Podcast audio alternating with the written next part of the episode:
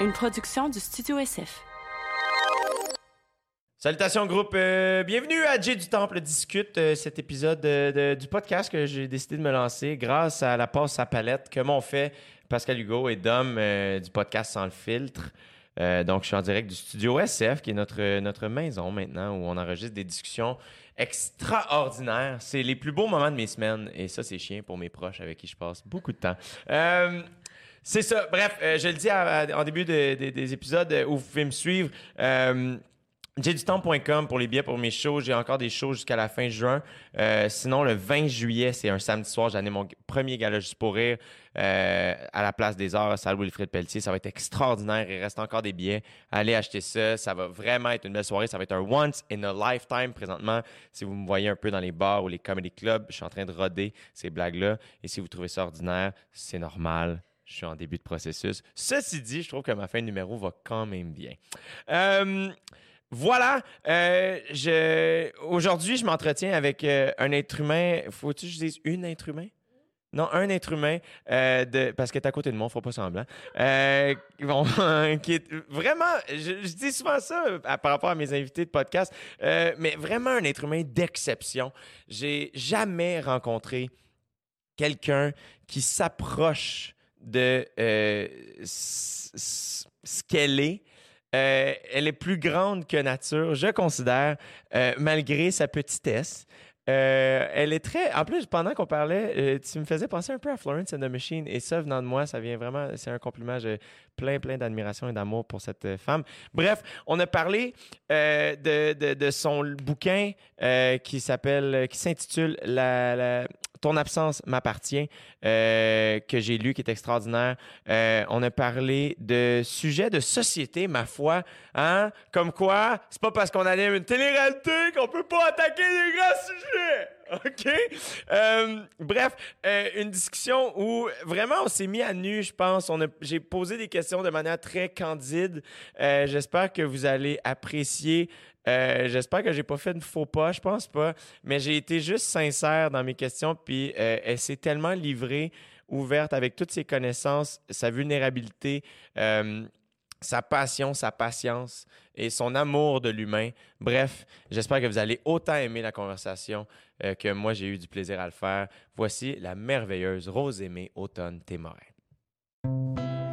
Vous écoutez présentement dans vos douces petites oreilles. J'ai du temps pour discuter. Merci d'être là. Ouais, c'est Jet Stop qui discute. Ouais, c'est Jet Stop qui discute. Ouais, c'est Jet Stop qui discute. Ouais, c'est Jet Stop qui discute. Yeah, yeah.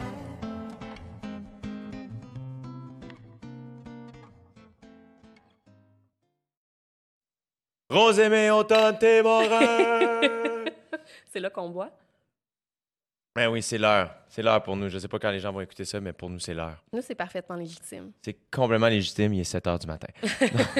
Comment ça va? Ça va, ça va bien, bien, bien. Ouais, Ouais. trois fois bien.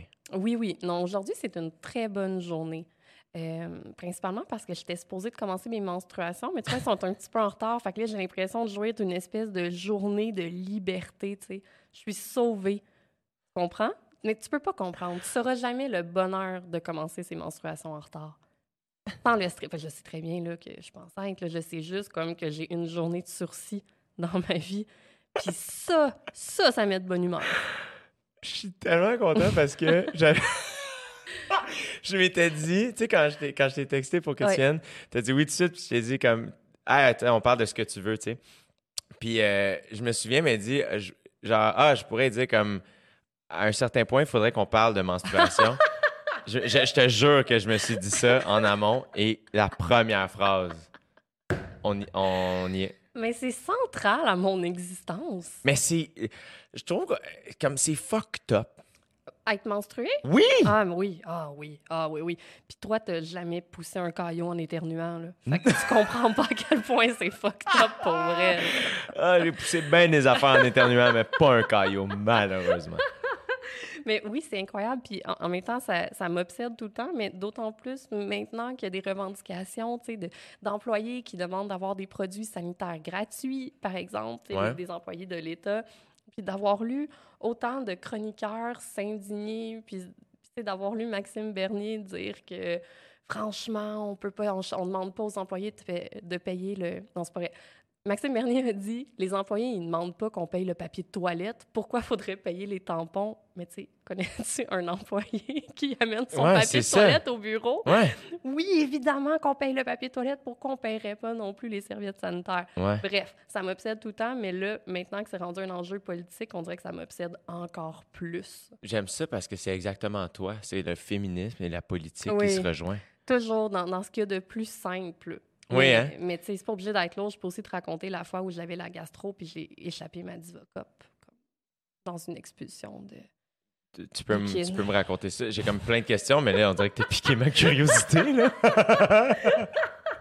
Mais tu sais, je pense que ça dit tout. là. Oui, oui, ça, ouais. on le, oui. Ouais. Je pense qu'on a fait l'image est là? L'image est là. OK, parfait. Mission accomplie. Mais attends, c'est oui, le pire, c'est que tu m'as- l'image est restée dans ma tête. beaucoup, Ben, c'est un petit peu l'objectif.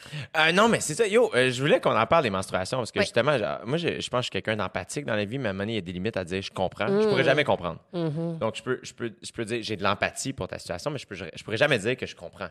Non, et ça, c'est très bien parce que moi, j'ai un ami qui a osé me dire qu'il menstruait par compassion, puis que quand sa blonde, elle avait ses règles, lui aussi, il avait des douleurs, puis des changements d'humeur, puis donc, il pouvait exactement comprendre c'était quoi être menstrué. Et tu le considères encore un ami? il est Oui, chanceux de je t'avoir. l'aime vraiment beaucoup pour, pour avoir outrepassé Mhm. ça. Et c'est là qu'un de ses amis m'a regardé puis a dit non, laisse-le te mansplainer tes règles, s'il te plaît. N'interviens pas, Rosemary. Euh, Cet ami a de quoi t'expliquer sur tes menstruations? mais je pense que c'était un peu fait avec humour, là. Ben oui, mais, évidemment. euh, mais non, souviens-tu? je- mais j'apprécie quand même que- qu'un homme accepte ou qu'une personne qui se considère pas femme accepte de dire On que vit dans les ce menstruations, c'est complexe. J'aime ça te recevoir au podcast parce que là, j'ai l'impression que tu vas me donner toutes les règles pour bien m'exprimer dans le monde. Tu sais, de- Euh, mais c'est un apprentissage constant, même pour moi. Ouais. L'autre fois, j'ai fait une chronique radio puis, euh, sur les menstruations dans l'art. Tu sais, Ouais. Les, les personnes qui utilisent leur sang menstruel, mettons, pour peindre Trump, puis quel message ça envoie. Ouais. Puis euh, il y a une personne fort, qui... a- ben, un message exquis, là. Puis il y a une personne qui écoutait, qui m'a écrit sur Twitter, c'était une bonne chronique, mais c'était super transphobe. Puis là, j'étais comme... Hein, quoi? Moi, transphobe? Non. Pourquoi? Puis là, Mhm. j'étais super en colère. Tu sais, ça m'a piqué à vif. Mhm. Parce que, je- mon Dieu, je suis exemplaire, je suis vraiment une bonne personne, je peux pas vrai, être par transphobe. Non, parce que là, après ça, des semaines plus tard, j'ai réécouté la chronique, j'étais comme, ah, oui, je disais juste que les femmes pouvaient menstruer. Mais c'est pas vrai, tu sais. Une personne avec un utérus menstrue, mais cette personne-là, peut-être qu'elle se considère pas femme, peut-être qu'elle pense que les genres, ça n'existe pas, peut-être Mhm. que même elle, elle- elle se présente en tant qu'homme. Puis donc, ces propos-là ont pu heurter des personnes. La preuve, elles ont heurté cette personne-là qui m'écoutait. Ouais. Maintenant, si moi, je me braque quand je reçois ce commentaire-là, ben, je fais pas bien mon devoir de personne qui a une tribune. Parce Mhm. qu'avoir un micro, ben, c'est un privilège. Ouais. Puis il faut que je prenne en compte les gens à qui je parle, puis leur sensibilité, puis, puis leurs droits. Donc, comment tu aurais dû le worder pour que ce soit? Ben, comme je viens de le faire, tu sais, les personnes, mettons, qui ont un utérus ou euh, les, les personnes qui, qui sont menstruées, Ouais, ouais. parce que Est-ce que cette c'est personne-là- important que ce soit une femme. Puis là, je me joue l'avocat du diable, mais je comprends. Euh, Est-ce que tu penses que cette personne elle a le droit d'être heurtée? Elle a probablement raison. Oui. Mais est-ce que elle aurait pu quand même. Elle aurait pu me le dire différemment, mais en même temps, Parce que t'es pas transphobe. Non, je mais en même temps, tu vois, là, je suis en train de me dire, c'est pas transphobe, mais en même temps, c'est que de l'ignorance, entre guillemets. Puis t'es pas ignorante, c'est pas ce que je dis, mais c'est justement, Oui, faut, oui. faut que tu aies cette situation-là pour Oui. la comprendre. Puis c'est comme quelqu'un qui dit un commentaire raciste, qui se considère pas raciste, c'est que de l'ignorance. Je- Exactement. on dirait que je comprends. Mais en même temps, on pourrait dire cette personne-là, elle aurait pu m'éduquer. Mais cette personne-là, elle n'a pas à m'éduquer. C'est à Ouais. moi de m'éduquer. Ouais. D'autant plus que j'ai un micro. Puis un peu la même chose, euh, des fois, il y a des hommes qui disent Ah, quand tu parles de féminisme, toi, je t'écoute parce que tu souris. Ça me donne juste envie de crier de colère, mon féminisme, parce que j'ai pas envie d'être écoutée parce que je fais pas peur. Puis de la même manière, euh, j'ai fait une autre chronique radio euh, qui portait sur euh, la. Tu te mets dans la merde à la Oui, radio. moi, fait je que là, on est en train de moi, se mettre dans la moi, merde. je c'est ça, ne je parle finalement que des mêmes sujets. Je parlais de la représentation de la vulve comme celle de la femme dans les mouvements politiques. Fait que, tu sais, mettons, dans les marches des femmes contre Trump, euh, il y a beaucoup d'affiches de Mhm. Ouais. les femmes contre Trump. Puis là, j'avais parlé à plusieurs personnes trans pour dire, est-ce que vous vous sentez exclu du mouvement parce que vous n'avez pas nécessairement une vulve? Puis euh, c'était vraiment le fun, c'est super inclusif. C'est clair. Mais après, quelqu'un m'a dit Je suis contente que ce soit toi qui aies parlé de ce sujet-là plutôt qu'une personne trans, parce que, tu sais, quand les personnes trans en parlent, sont tout le temps fâchées.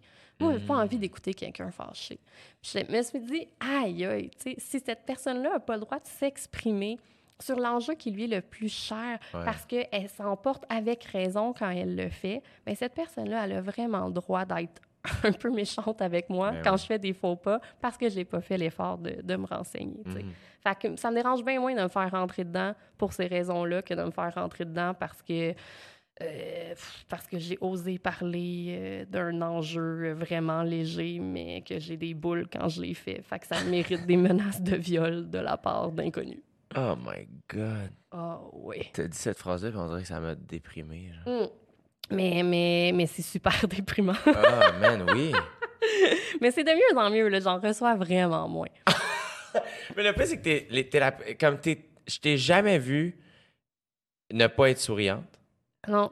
Ne pas être de bonne humeur et de manière sincère. Oui, Peut-être, oui. peut-être aussi que c'est à cause de ma présence. Je pense Mais que c'est tu sûr bien, tu, Je pense qu'on s'entend bien. illumines euh, ma vie. Of course I do.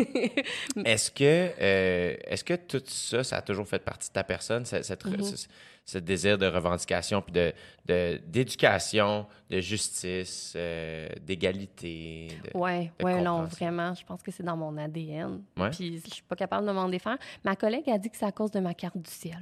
Ah oui, hein? Ah oui, dans ma date de naissance, on aurait déjà pu là, prévoir que la justice serait C'est vraiment vrai? important. Je crois pas vraiment à ça, mais selon elle, oui, c'est les astres là, qui m'ont euh, affublé de cette mission-là. Là. C'est quoi tes premiers moves euh, de, de féminisme ou de, de po- politique? euh? En sixième année, je me suis présentée pour le conseil de classe. Euh, c'est peut-être mon premier move, mais le, OK. le premier, premier, premier là, qui m'a fait comprendre de tout le pouvoir que j'avais en tant que femme, malgré toutes les injustices que je subissais en tant que femme. Euh, j'avais 13 ans. Puis mon petit frère, il me faisait tout le temps le saut, OK?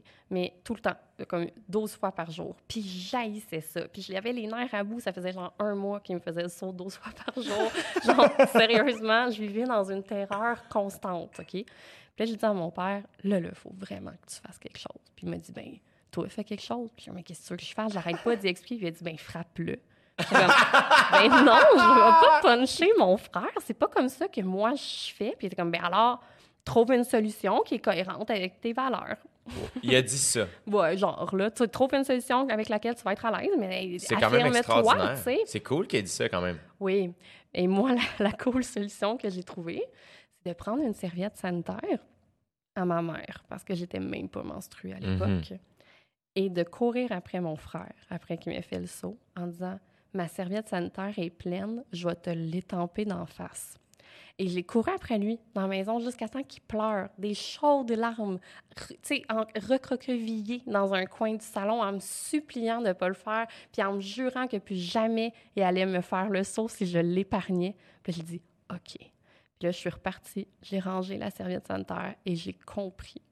J'ai compris que je pourrais effrayer n'importe qui avec mes menstruations jusqu'à la fin de ma vie. Puis je pense que c'est là que tout s'est enclenché pour moi.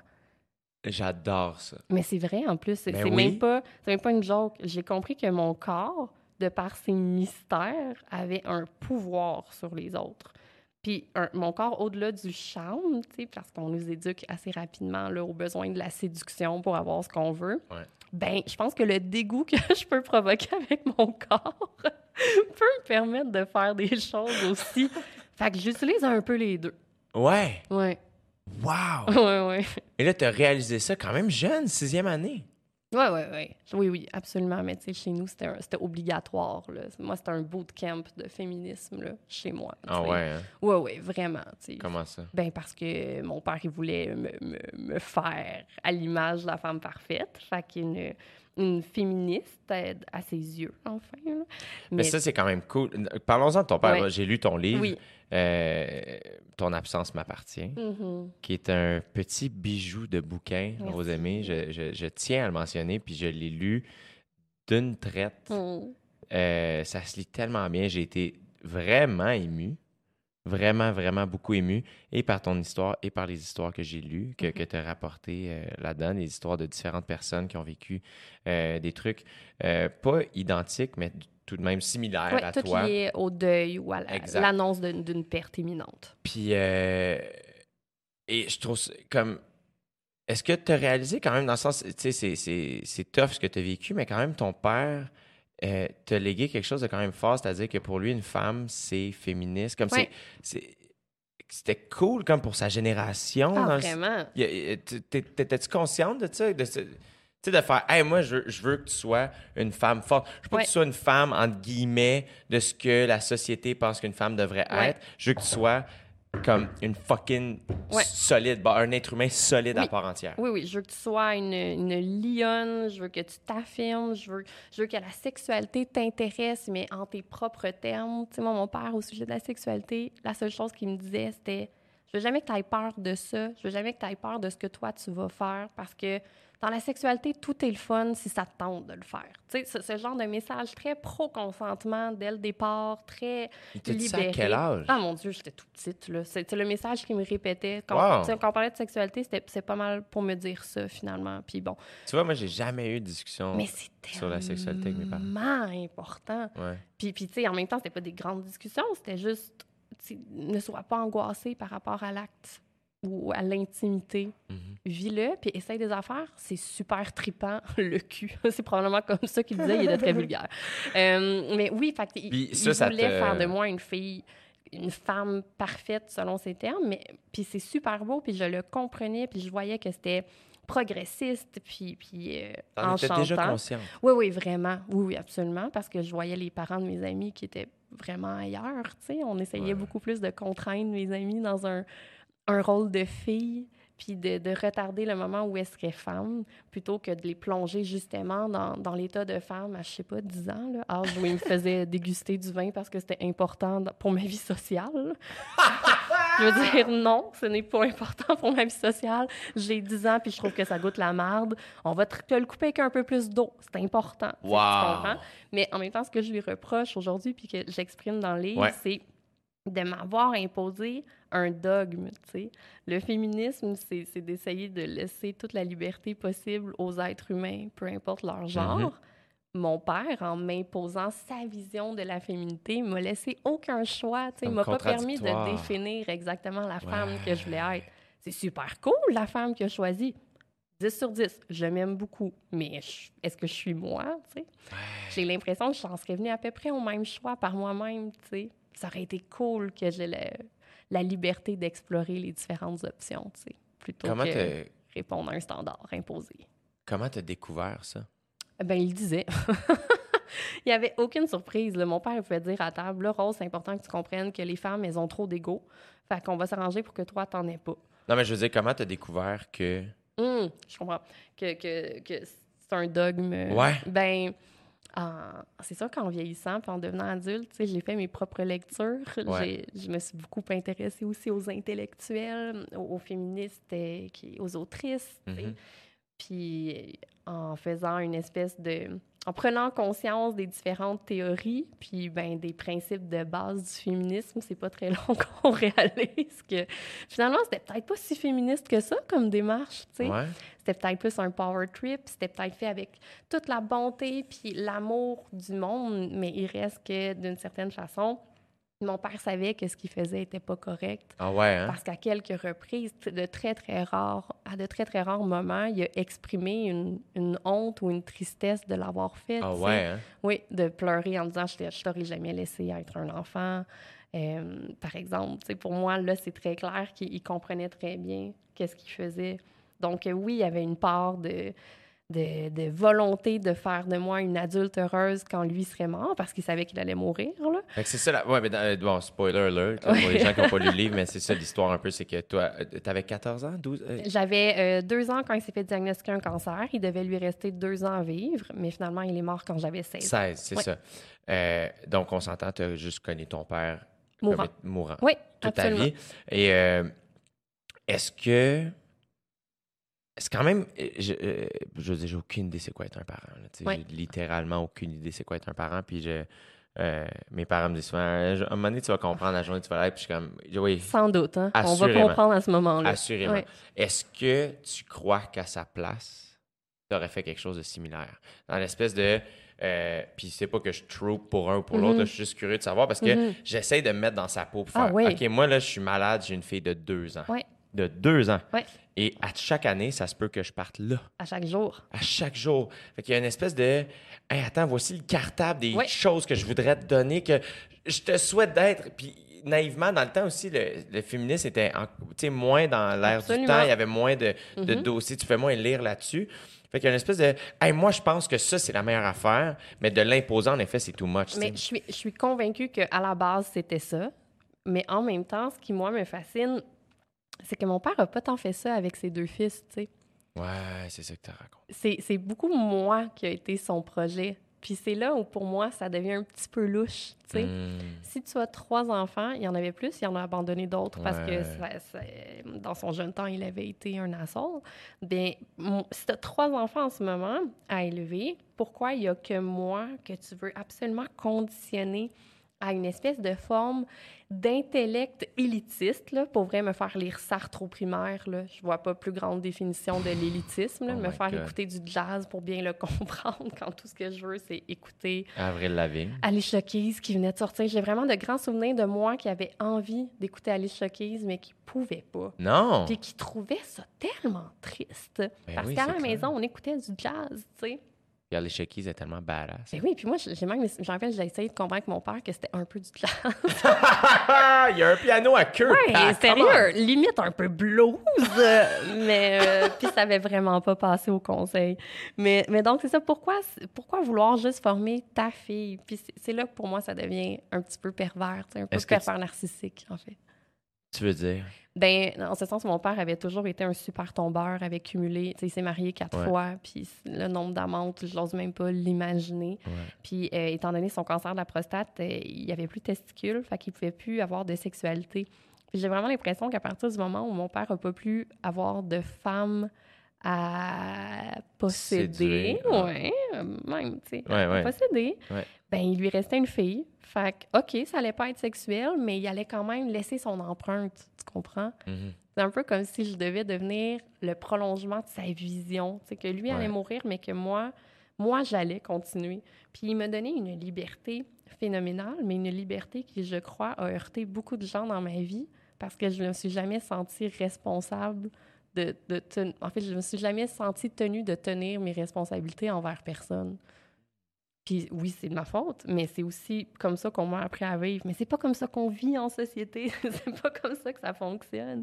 Il faut être là pour les autres, il faut être présent, puis, puis pas juste quand ça nous tente, puis pas juste dans la mesure où on a envie de l'être. Il faut, il faut se commettre, il faut s'impliquer, il faut se donner à autrui, tu sais. Puis c'est tout ce que j'ai appris dans ma vie adulte en commençant une espèce de tri identitaire. Ah ouais? Qu'est-ce qui a parti ce tri identitaire-là? Hmm. Ben, je pense que c'est. euh, un moment donné, à ma fête, j'ai réalisé que j'avais tout le temps l'habitude de compter comme le nombre d'amants que j'avais eu, le nombre d'appartements, le nombre de voyages, le nombre de bons coups, le nombre de grands fracas, tu sais. Puis, puis, à un moment donné, j'ai juste réalisé que j'essayais de m'assurer que je vivais toujours dans une espèce de. un brouillon, là, une effervescence, tu sais, une vie. euh, palpitante, mais dans la marge, un peu chaotique, comme Ouais. si comme si d'être responsable et à mes affaires et, et saine, c'était C'était- mou- mourir. Ouais. C'était se faire du surplace. Puis c'était plate. Mais c'est tellement pas plate. Ouais, c'est tellement magnifique, cultiver quelque chose, puis prendre le temps de prendre racine, puis, puis construire avec les autres, puis, puis se donner de l'espace pour se construire soi-même. Fait que je pense que c'est en réalisant mon espèce de tic de décompte d'anniversaire que j'ai fait, il y a quelque chose de très bizarre qui se passe dans ta conception d'une vie. Et si tu y réfléchissais? Mais y a-tu des. C'est quand même dans le sens où euh, réaliser ça soi-même Mhm. pour faire un genre de volte-face? Y a- y a-tu des amitiés, des lectures? Y a quelque chose quand même qui a fait que.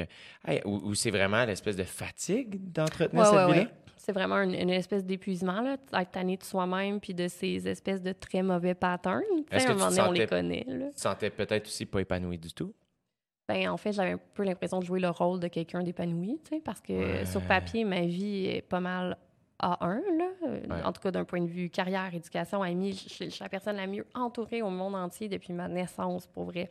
Le- les gens qui m'entourent sont des gens parfaits que je ne mérite même pas. Tu sais, c'est- Je suis pas d'accord. ben, je les mérite plus maintenant que je les ai mérités, mettons. C'est pour vrai. Je, je suis tellement, tellement reconnaissante. Ça veut dire quoi, mériter quelqu'un de toute façon? Ben, je pense pas que j'ai été à la hauteur de l'amour qu'on m'a donné pendant très longtemps. Mais je pense pas que tu réalises l'effet que tu as sur le monde. Mais c'est pas tant une question d'effet que de réciprocité. Je pense Ouais. que j'ai toujours eu un pied sur le break, tu sais. Puis, puis c'est niaiseux de l'avoir, tu sais. Se donner à quelqu'un, tu sais. Puis pas juste amoureusement, tu sais, d'être capable de...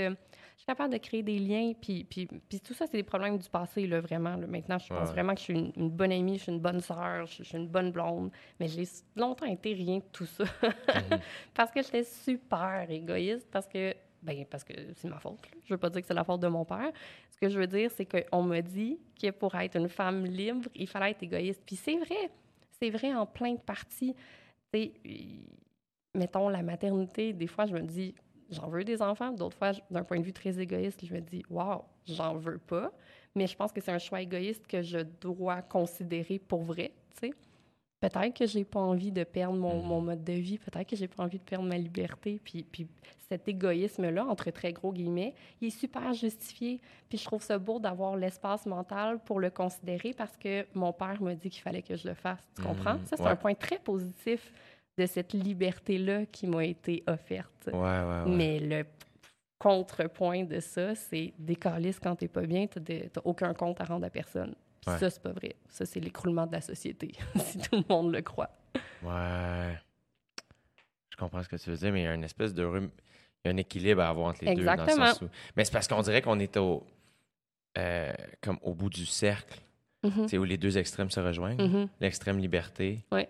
C'est ce qu'il faut, mais en même temps, c'est ce qu'il faut pas. Là. Tu? Exactement. Mais après ça, c'est à moi de- de- d'acquérir mes belles valeurs par moi-même, Ouais. puis d'arriver à trouver ce juste milieu-là. Penses-tu que comme parent, euh, parce que moi, mettons, plus je vieillis, plus je réalise que, et on s'entend, j'ai les- littéralement les meilleurs parents au monde. Mhm. Comme, moi, je me souviens d'une conversation avec mes parents où euh, moi- mon, père, mon père et moi, on se ressemble beaucoup sur le fait qu'on est très passionnés par notre travail. Notre travail, c'est notre passion, puis c'est une chance. Et ma mère était avec nous.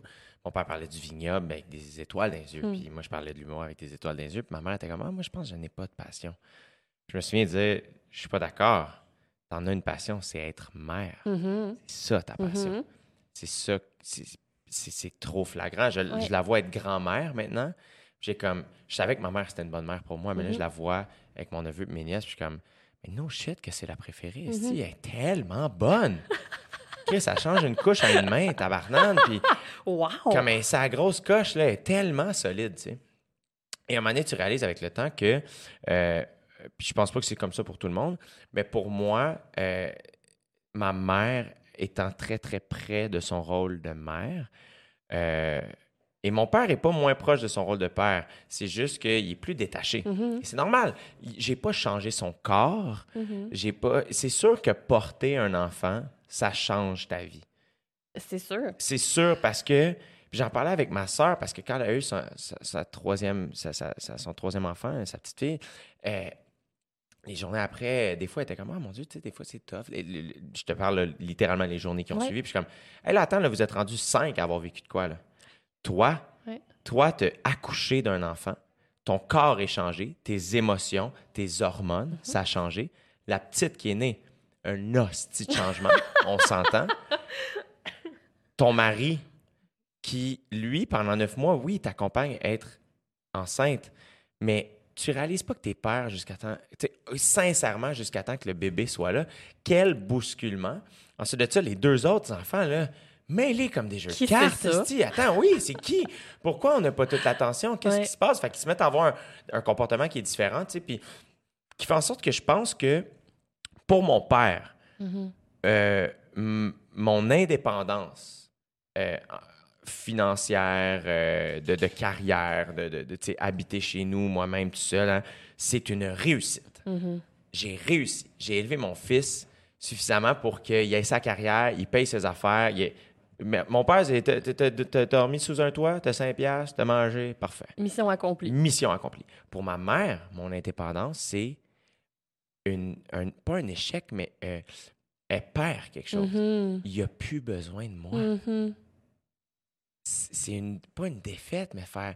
Mais là, c'est tu as toujours eu besoin de moi. Mhm. Où je me situe Ça maintenant, doit être tellement tough. c'est sûr que c'est tough. Ouais. Puis quel fils ingrat que je suis des fois de faire, voyons, euh, tu sais, j'appelle ma mère euh, l'hiver, mettons, puis je comme, j'ai une petite toux, puis que ma mère au téléphone, ton, ton manteau, est-tu zippé jusqu'en haut? Man, j'ai 27 ans. Oui, il est zippé jusqu'en haut, mon manteau d'hiver. Tu sais? Puis pourquoi je me sens irrité? Mhm. C'est ma mère, c'est de l'amour, tu sais. Mhm. Fait que tout ça pour en revenir tu sais, à, à ce que tu disais de ça doit être tellement terrifiant être Mhm. parent Oui. parce que tout ce que tu veux, c'est offrir le meilleur de toi. Puis, puis c'est là où ce que je pense que ça doit être difficile de faire. Faut que tu, faut rien imposer. Mais, Mais- quelle difficulté c'est Mais honnêtement, j'ose pas l'imaginer, mais en même temps, là où j'en suis dans mon processus à moi, c'est même pas à être capable. En fait, je je me suis jamais permis de colère envers mon père, tu sais, Mhm. puis les choix qu'il avait faits avant d'écrire euh, mon essai. Puis c'est en le relisant la première fois que j'ai fait Oh, je suis fâchée. Je savais pas, mais je suis fâchée contre mon père. Fait que je vais accueillir cette émotion-là, puis je vais la vivre. Puis là, dans mon processus, euh, j'en suis à accepter le fait qu'on puisse adorer un parent puis considérer qu'il n'a pas été un bon parent en même temps. Hmm. Puis ça, pour moi, c'est un immense tabou, en fait. Pas juste pour moi, je pense que c'en est un de société. C'est un gigantesque Je tabou. n'ai pas lu beaucoup de livres pour enfants qui disent euh, Papa, maman, tu les aimes, mais ce ne sont pas des bonnes personnes. Pourtant, on va se le dire, je pense qu'il y a un shitload de parents comme d'adultes non-parents qui sont de mauvaises personnes. Ouais. Maintenant, je pense qu'on peut concilier toute la tendresse qu'on peut avoir pour une figure parentale, puis tout le mal ou les mauvaises décisions que cette même figure parentale-là peut avoir pris. Puis tout ça ne devrait pas entrer en contradiction. Tu sais, on devrait être capable d'en parler, puis on devrait être capable de vivre avec mon père, c'est la personne que j'aime le plus au monde parce que c'est la personne qui m'a le plus aimé, c'est la personne qui m'a formé, c'est la personne qui a donné vie à, tellement d'aspects de, de, de, de mon quotidien aujourd'hui. Honnêtement, ma, carrière, mes valeurs, mon, mon militantisme, c'est lui. Je, je suis reconnaissante pour ça. Je l'aime maintenant. Et je pense vraiment pas que c'est une personne nice. il a abandonné plusieurs enfants. Il, il a fait de l'abus psychologique à tellement de gens. Il était super méchant avec euh, une de mes sœurs, qui, qui était là- là, qui, qui avait un autre père. Il, il il y avait plusieurs valeurs de merde. Maintenant, tout ça peut coexister, puis c'est pas grave. Puis ça devrait pas être à moi de faire un choix, tu sais, de « Ah ouais, il a fait tout ça, je l'aimerais plus ». Non, non, non. Je suis capable d'accepter qu'il a fait tout ça, que je l'aime encore, puis j'ai envie d'aller voir des enfants, puis de, de tout de suite implanter dans leur petit cœur, parce que je pense que ce ces sentiments-là, je les avais depuis très, très, très longtemps. J'aurais vraiment aimé ça. Qu'une adulte vienne me voir, me regarde dans les yeux, et fasse C'est-tu quoi, c'est correct, ça va bien aller, c'est pas grave. Tu peux accepter tout ça. Tu, peux t'endormir le soir en disant J'espère qu'il va pas mourir, mais en même temps, je suis pas sûre qu'il a été gentil aujourd'hui. Il n'y a pas de problème. Ouais. Fait qu'un jour, je vais peut-être faire un livre pour enfants. Papa et maman ne sont pas gentils. C'est pas grave. Ce serait Quelque fou. chose de même. Do it. Oui, oui. Mais pour vrai, j'ai- envie que. hum, J'ai envie que les gens entendent ce message-là parce que je sais qu'il y en a beaucoup qui, qui ont l'impression de vivre seuls avec ce paradoxe-là, tu sais, Mm. De, de porter de l'amour à un parent qui, qui était pas parfait, mais plus que pas parfait, tu sais, qui était semi-négligent, là. Ouais, ouais, ouais. Je veux dire, moi, on faisait de la voiture euh, dans une voiture sport, euh, mon frère puis moi euh, sur le siège avant, là. Je veux dire, enfant, ça n'a pas de bon sens. C'est de la On n'était pas dans les années 60. là, tu sais. Non, non, non, je suis née en 88. tu sais. Ouais, c'est ça. Il y a des affaires comme ça qui, pour moi, sont, quand je vais devenir parent, ce qui serait même pas imaginable, tu sais.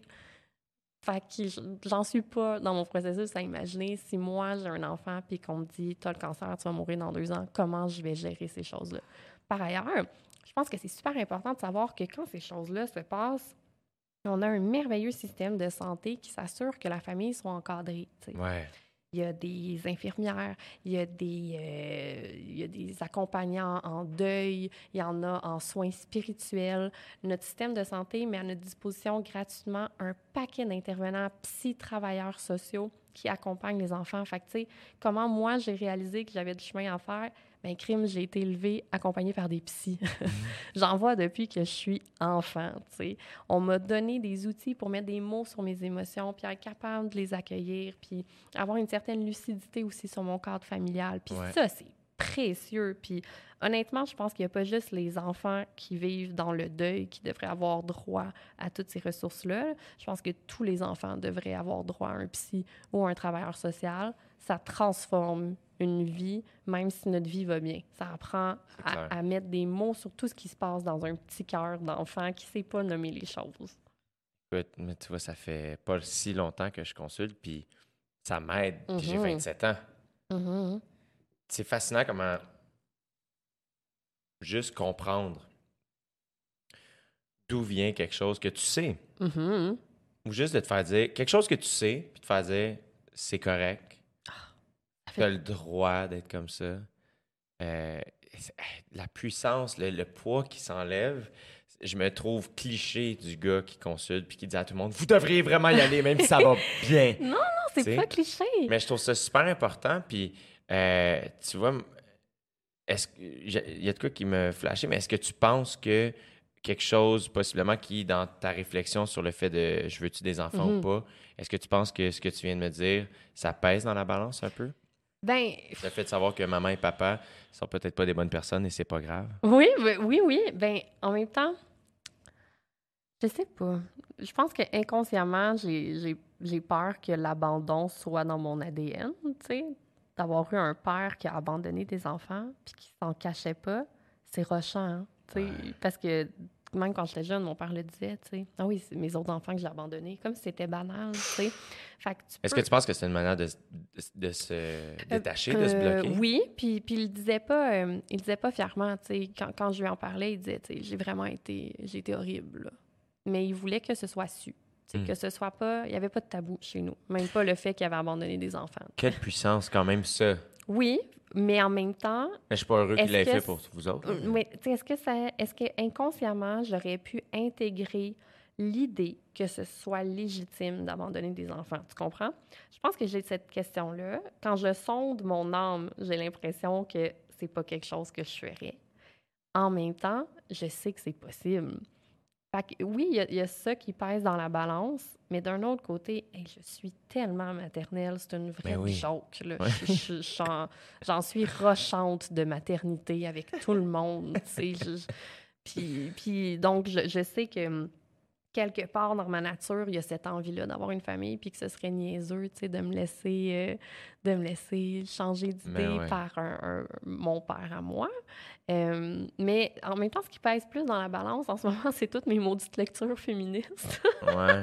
qui, qui me laissent croire que la maternité peut être euh, une cage dans laquelle on s'en- on s'enferme plus ou moins volontairement par pression de la société.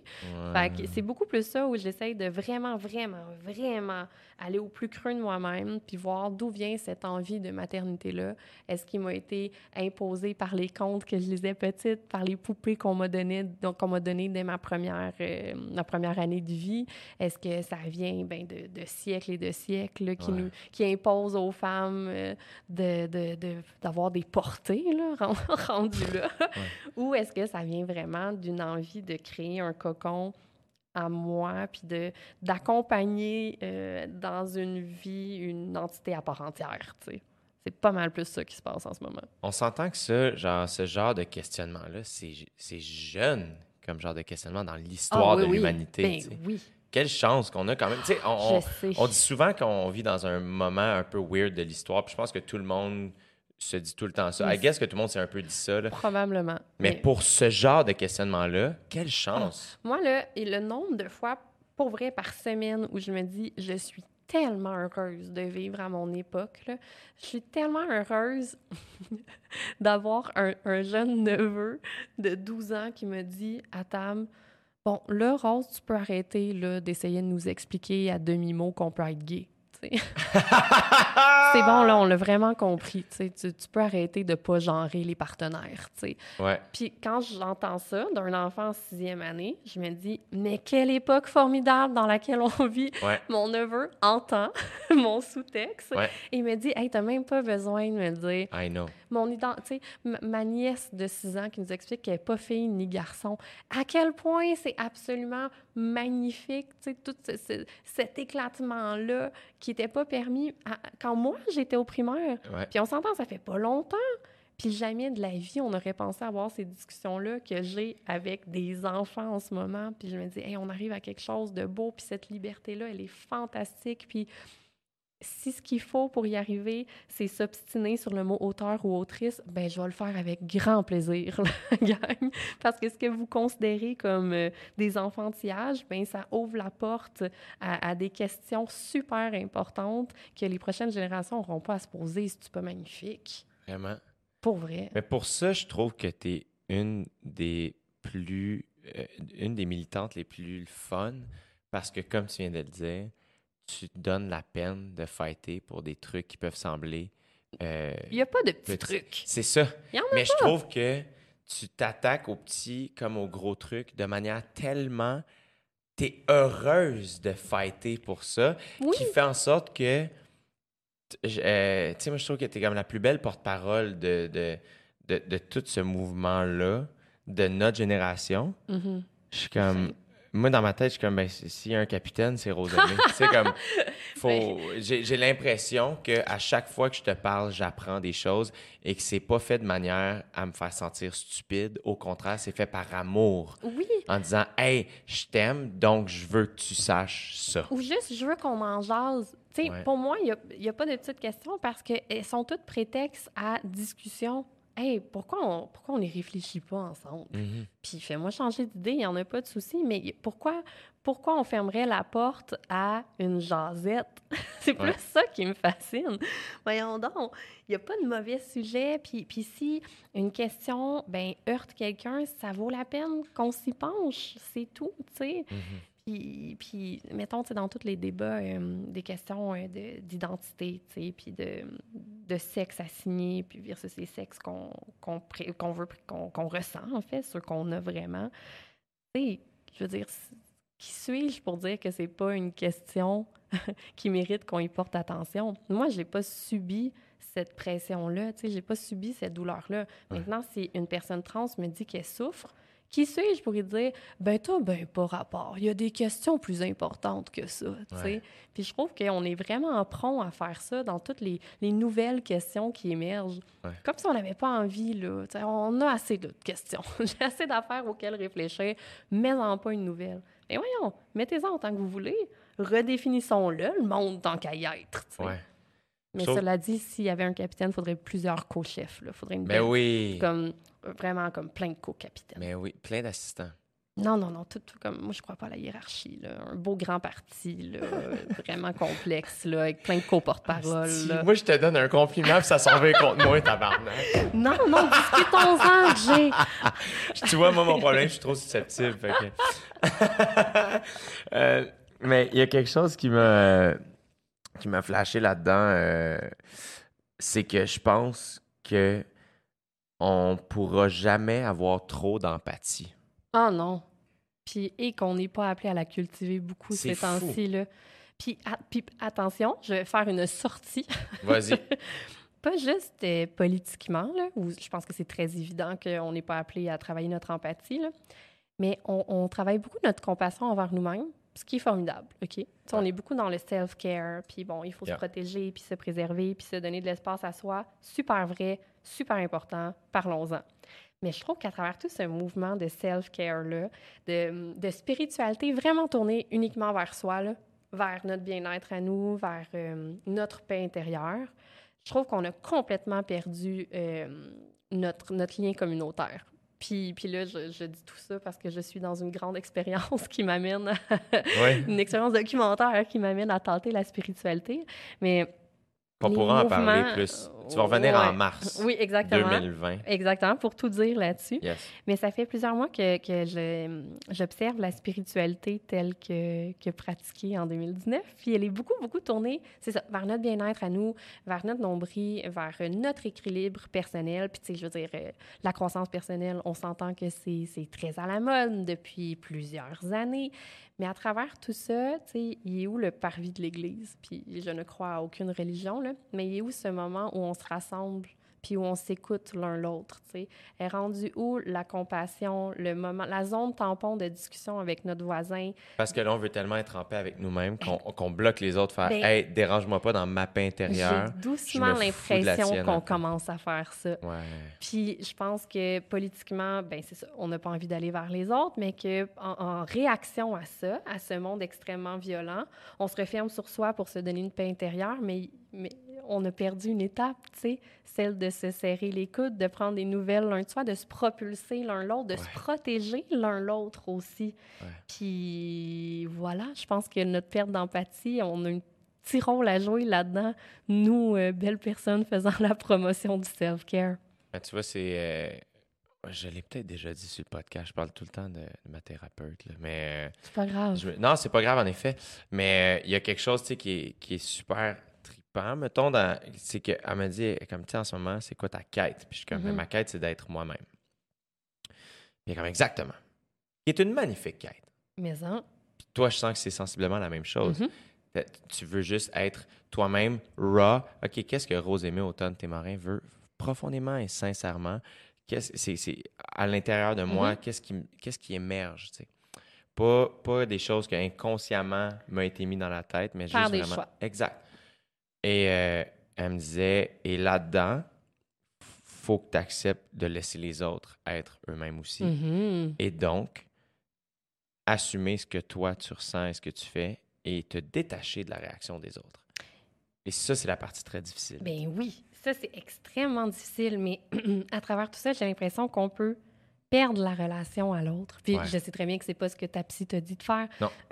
Pardon. Mais j'ai l'impression que ça peut être un réflexe de protection qu'on a.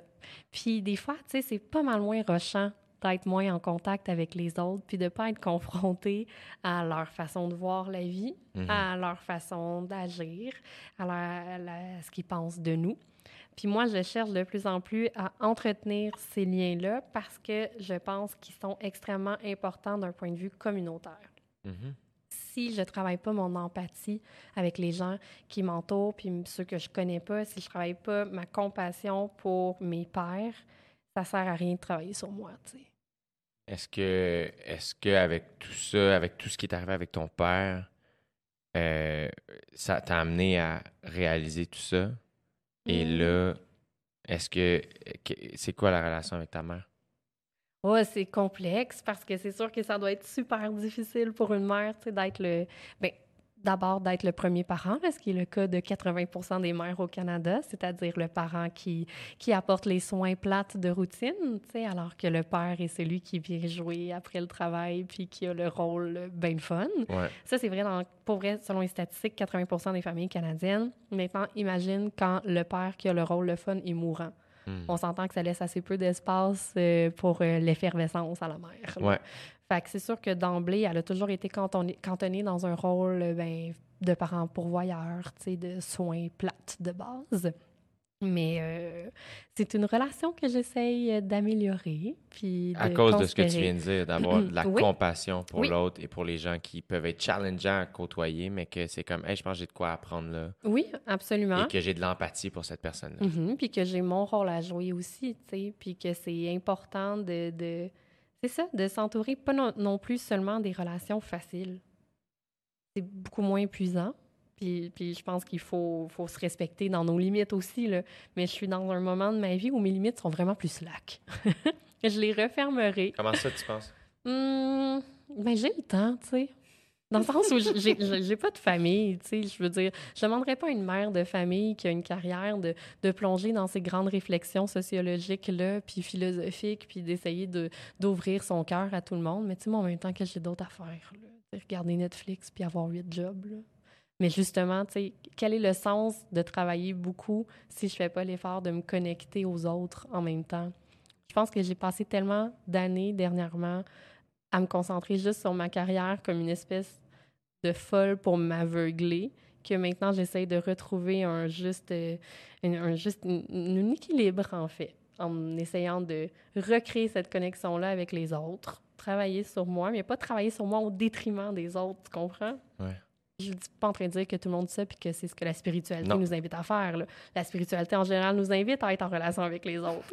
mais je veux dire qu'on Est-ce est, que- pro self-care. Est-ce que cette partie-là, de, de toutes les choses qui changent, la partie où il faut comme pas oublier, quand on dit quelque chose, il faut pas oublier. de- mais je, je dis pas que ça, mais ça. Est-ce que cette partie-là, euh, tu penses qu'il faut travailler à ne pas se, se tanner de ça? Est-ce que toi, ça, de Moi, faire. ça? me tanne zéro. C'est ça. Moi, c'est comme. Moi, je m'emporte, là. Puis là, je fais des grandes généralisations. Puis à un moment donné, je fais Hop, hop, hop!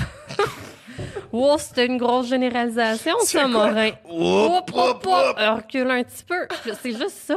C'est même pas un Oh non, quelqu'un va m'écrire que c'est pas ça la spiritualité. C'est moi qui est comme Hey, je pense que tu viens de dénoncer une grande généralisation. Ou tu sais, t'es passé un peu rapidement sur un sujet de là, la spiritualité, ça nous invite à se refermer sur toi-même. Hmm. Mais alors que c'est c'est pas ça. C'est pas ce que la spiritualité nous invite à faire. Je veux juste dire qu'il y a déjà eu des courants dans l'histoire qui étaient peut-être un petit peu plus communautaires que Ouais. ceux qui sont très à la mode en ce moment. Ou que moi, mettons, quand je pratique le yoga, ben j'y vais pour euh, me sentir bien puis être bien dans mon corps, mais que je vais rarement dans les événements communautaires de mon studio qui sont là pour créer la relation à l'autre. Moi, c'est la Ah. partie que je vais être prompte à skipper, tu sais. Puis là, voilà, c'est moi que je pointe du doigt. Fait que c'est pour ça que quand je fais un, un petit recul, c'est pas pour être politiquement correct, c'est pour apporter des précisions sur, euh, Ouais. sur les moments où je m'emporte. c'est de la rigueur journalistique T'es rendue très là. bonne, t'es vraiment bonne. T'as- Tout ça, là, tout, tout ça, là. t'es bonne. Mais c'est là où je trouve que, justement, la rigueur journalistique, c'est une rigueur qu'on n'a pas en humour, puis je trouve ça admirable. Mais t'as pas à l'avoir? Non, je sais, on compte des jokes, mais les gens sont, puis avec raison, parfois. Euh, c'est pas d'une salle de spectacle, des fois, qu'on va entendre des choses les plus... euh, Moi, là, moi, je trouve qu'on en demande beaucoup aux humoristes. Probablement parce qu'on vous a érigé en rockstar ultime, là. Fait que, euh, sachez danser, puis animer, puis sachez chanter aussi, puis évidemment jouer dans des grands blockbusters. Écrivez, tu écris ton film, pourquoi t'as pas encore écrit un film? Mais tu vas au moins écrire un livre. Tu un mané calvaire, là. Il manque juste un show de recettes. Donnez-vous un break, là. Ça sent bien. Mais j'espère. 27 ans, puis t'as pas encore fait ça. Mais tu comprends, moi, j'ai Ouais. l'impression qu'on a décidé là, que vous étiez, euh, je sais pas, là, l'atout dans le jeu Les de hommes, à, cartes. les hommes à faire. De, Puis en plus de ça, bien évidemment, vous allez nous éduquer, puis vous allez nous aider à devenir une société meilleure. Puis je veux bien, idéalement, c'est ce que vous feriez, mais calvaire, vous avez le droit à votre joke de pète, puis... euh, Ouais, mais mettons, tu sais, tantôt, quand tu disais que le micro, avoir un, un temps de micro, Mhm. c'est un luxe, c'est une chance, c'est un privilège. Oui. On l'a quand même, tu sais. Ben absolument, mais tu sais, OK, je m'opposerais à un humoriste qui utilise sa tribune pour euh, défaire une communauté entière, euh, s'acharner sur une personne ou Mhm. détruire, euh, ben, je sais pas, de- dire des propos haineux, mais tout ça, de toute façon, tu sais, est pas, est Non, pas non, encensé, est pas permis, est pas encouragé. Non, fait que rendu là, si chaque humoriste trouve son public et a sa raison d'être, voyons donc, tu sais, je demanderais pas une, journal- une, journal- une rigueur journalistique. J'apprécie que Louis T, par exemple, fasse un show là-dessus. Je trouve ça fabuleux, mais je pourrais pas demander ça à tous les humoristes. Mhm. Ce serait plate. C'est pas, on- c'est pas ça l'art. C'est quand même fascinant parce qu'on est rendu à un point où je- on se pose des questions des fois sur des jokes qui, qui semblent inoffensives. Mhm. Mettons, j'ai un nouveau numéro relativement récent dans mon show où je parle. C'est comme un éloge au lit de filles. Ouais. Je dis que. Mais je te ferai pas le numéro, là, mais bref. euh, Les draps sont vraiment plus propres. on- hey, écoute, je pourrais te faire le numéro, mais je, je te le ferai à micro fermé, là, mais, parce que la tournée n'est pas terminée, malheureusement. Mais ceci dit, euh, li- littéralement, et encore une fois, c'est une généralisation. Puis c'est ça, faire des blagues, c'est faire un peu de, généra- de généralisation parce que, crime, c'est des jokes. À un c'est sûr que ça ne considérera pas, t- ce, ce sera pas, tout le monde, ce sera pas ça. Mais bref, je mets en relief les lits gars par rapport aux lits de filles, tu sais. Puis à quel point je, je suis un fan du lit Mhm. des filles. Mais tu sais, je dis quand même, lit de gars, lit de filles, je me suis posé la question, ah, c'est-tu, je suis un vieux mononcle? Mais tu vois, moi, je trouve ça super beau qu'on en vienne à se poser ces questions-là.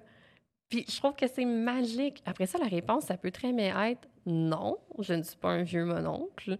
Mais que tu te poses la question, pour moi, c'est une victoire.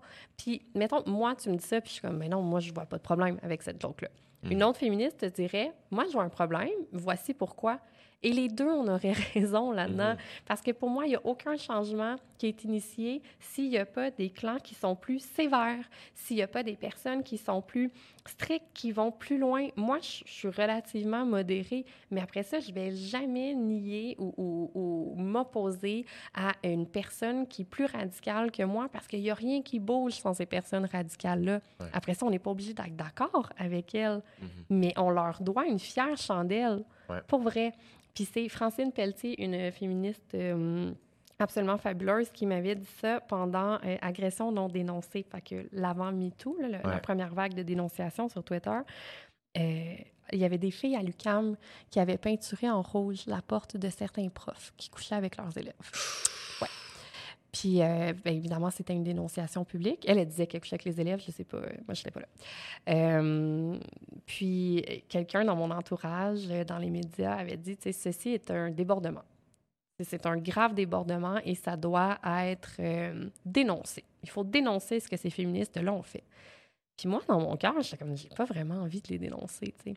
Je comprends que, que d'un point de vue éthique, là, ça soulève de grandes questions, mais j'ai- pas envie de les dénoncer. J'en avais parlé avec Francine Pelletier, que, que je cite parce que c'est une grande sage. Puis elle m'avait dit, on n'a pas envie de les dénoncer parce que il n'y a pas une révolution qui se fait sans violence. Puis ce geste-là, il est violent, mais ça nous prend un wagon violent.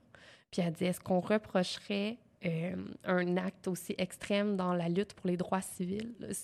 Non, on ferait pas ça. On dirait, il faut le faire. Fait qu'il faut des fois juste accepter les débordements. Ouais. Puis voilà, dans, dans bien des questions féministes, moi, j'accepte les, les filles et les autres qui vont plus loin que moi, bien plus loin, parce que grâce à ces personnes-là, tu te poses des questions quand tu écris des jokes. Tu te censures, tu te censures pas, tu te questionnes sur la pertinence de cette blague-là. C'est magnifique! Ouais. Mais je trouve. je euh, ouais, ouais, ouais, absolument. Ben, à mon humble avis. Oui, oui, c'est mais je sûr pense que, que ça oui. rend le Mais moi, c'est processus parce de que moi, je- création plus lent, probablement plus chiant. Ben, pas tant, c'est juste que après ça, c'est que euh, j'ai euh, j'ai peur de faire un. Justement, quelle faux chance. pas? Oui, j'ai peur Ah, de faire un, pauf- un Mais faux ça, pas. c'est intéressant. Parce que autant je pense qu'on peut exiger plus de questionnement de la part des créateurs, autant je pense qu'il faut accepter le droit. Les créateurs ont droit à l'erreur. Ouais. Puis j'ai l'impression qu'on s'est un, on a un petit peu oublié le droit à l'erreur. Ouais. On est très, très, très exigeant, puis on est très rapide à sauter au cou de la personne qui a fait un faux pas. Ça, je, je suis tout à fait d'accord. On a- Je pense qu'il faudrait prendre une grande respiration, là, aller marcher en forêt, toute la gang, puis se calmer un petit peu, puis ne pas oublier que ça peut tous nous arriver, là, faire Ouais. une gaffe. Puis après ça, c'est est-ce qu'on est capable de le reconnaître, est-ce qu'on est capable de cheminer. C'est ça que je trouve dommage. Ouais. C'est la peur du faux pas. Parce que c'est des trucs comme, tu sais, t'as vu ce qui est arrivé aux Oscars, avec Kevin Hart. Oui. Puis, puis quand il est allé à, tu sais, c'est Ellen DeGeneres qui l'a Mhm. personnellement invité Mhm. à venir en parler sur son show. Puis là, c'est rendu que les gens, euh, je dis les gens, là, bref, des gens plus radicaux, peu importe, qui étaient rendus, qui bâchaient E- Ellen, tu sais, Ouais, de ouais. ça. Puis là, c'est comme, mais attends, là, on est en, comme, on parle d'un des shows télé les plus écoutés au Mhm. monde. C'est-à-dire, puis je veux dire, t'en fais de la télé, on en fait un peu. Tu sais que la télé, c'est assez formaté, c'est assez. euh, Ah, Hey, attends, absolument. là. Et là, de faire, attends, là, à heure de grande écoute, deux grosses vedettes qui parlent d'un sujet tellement important Absolument. de manière tellement sincère et c'est pas encore correct? What, comme qu'est-ce qu'il faut faire? Ben, moi, j'ai déjà mis Richard Martineau en une d'une couverture de magazine Urbania. Hmm. Et laisse-moi te Et dire... là, je vais juste euh, applaudir Ben, ici. moi, moi, là, jamais je, je ne vais renier ce cover-là. Je le trouve absolument brillant. Pour les gens qui l'ont pas vu, c'était euh, c'était Richard Martineau. C'était comme un- vous citiez Mohamed Ali. Exactement. Euh, C'est un le boxeur, yeah. d'une photo de Mohamed Ali qui euh, se faisait transpercer de flèches comme un martyr. Yes. Euh, ce qu'il était vraiment, parce que bon, il défendait la cause des personnes noires en Amérique, aux États-Unis. Il voulait pas s'enrôler. Bref, plusieurs grandes, grandes causes qu'il portait. Et euh, nous, notre numéro, c'était le nouveau Québécois, donc le Québécois d'aujourd'hui. Et on disait, Hey, le Québécois d'aujourd'hui, il se trouve très, très, très martyrisé, mais il ne l'est pas beaucoup. Mhm. Et qui incarne cette dualité-là, de jouer le martyr alors qu'il ne l'est pas? Ben, c'est Richard Martineau. Puis on a été très franc avec Richard Martineau. Voici le concept. On trouve que tu joues au martyr dans les médias. On trouve que les Québécois se victimisent beaucoup. Aimerais-tu faire la couverture? Puis il a fait, je trouve ça très drôle. Et je, je l'accepte. Puis en plus, on faisait euh, le nouveau Québécois euh, dans- versus les 15 dernières années. Tu sais, en quoi il a changé en 15 ans? On est comme toi, en 15 ans, Et t'es passé de gauchiste à euh, représentant tu de, de, de la droite dans les médias. Alors, tu es l'incarnation du nouveau Québécois. Il fait, je comprends tout ça, parfait, j'aime beaucoup Urbania, j'aime l'audace, j'embarque. Puis quand la couverture est sortie, il y a plusieurs personnes de gauche qui ont exprimé euh, des doutes super légitimes. Que, que j'ai pris en compte, qu'on en a discuté, puis finalement, ça se terminait souvent dans, tu sais, on n'est pas d'accord, tu as le droit d'avoir fait ça, j'ai le droit à mon opinion, je l'entends, c'est parfait, super belle discussion, euh, super intéressant, pour vrai. Les gens étaient ouverts à la Il y discussion. en avait beaucoup, là. Ouais. Beaucoup de gens qui, qui aimaient la couverture, beaucoup de gens qui ne l'aimaient pas. La majorité des gens, on en discutait, ça se passait super bien. C'était vraiment intéressant et fertile comme conversation. Mais il y a aussi une poignée de personnes de gauche qui, honnêtement, là, m'ont jeté par terre de par leur réaction. Et c'est là que j'ai vu, OK, tu sais, la violence, ça vient pas juste de, de la droite. Mhm. La violence, elle, elle est dans les deux camps. Ben oui. Puis c'est important de rester conscient de ça, même si je suis moi-même très gauche. tu sais. Dans ma gang, là aussi, il y en a de l'abus. Puis c'est pas grave, mais il faut pas se faire croire non plus que tous les comportements nocifs, toxiques, ils sont dans un camp. tu sais. Du monde bien primé. il y en a des deux bords. Puis ils ont droit à leur colère, puis ils ont droit à leurs insultes personnelles, ou ils ont droit à leur lettre ouverte dans le Huffington Post. Il n'y en a pas de problème, ça va. Mais maintenant, faut pas non plus croire que c'est ça. Il y a la, la colère et la véhémence, elle est juste d'un bord.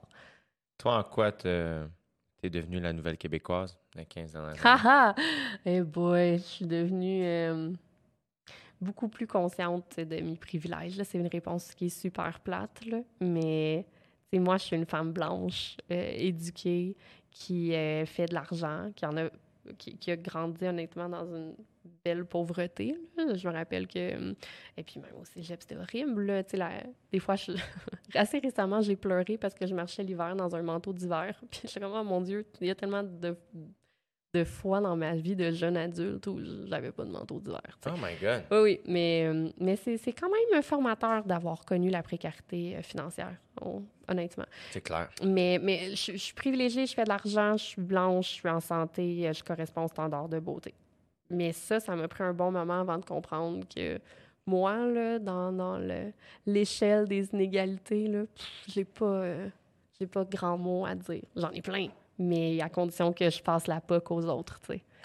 Faut, faut, que, je- faut que je passe le micro à, à une gang de femmes bien avant moi de, de chialer sur mes problèmes. Comment tu trouves ça, mettons, euh, prendre position ou défendre un groupe dont tu fais pas partie? Ouais, ça, j'ai cheminé en tabarouette là Mettons, moi, tu sais, genre. Euh, évidemment que je suis féministe, mais comme je, je, je- je- je- comme j'ai-tu le droit de le dire? Comme- euh, puis je me dis, tu avec ce que tu viens de dire, tu sais, pour défendre la cause de femmes autochtones ou femmes noires ou Mhm. femmes battues, it. Femme, grosse, euh, it, Comme, c'est c'est quoi ta, ta, ta réflexion par rapport à ça? Ben, en fait, moi, euh, avant, j'étais comme, hey, crime, j'y crois, je vais en parler. Puis, depuis l'événement de la chronique radio sur les personnes trans, où on m'a dit que c'était bien que je prenne parole en leur nom parce que moi, je n'étais pas fâchée, j'ai compris qu'il fallait plus jamais que je parle au nom d'une communauté. Mais j'ai aussi compris que j'ai ce privilège-là d'être invitée à des endroits. C'est ça. Alors, qu'est-ce que je fais? T'amènes du monde? Exactement. Voilà. Et ça m'est arrivé.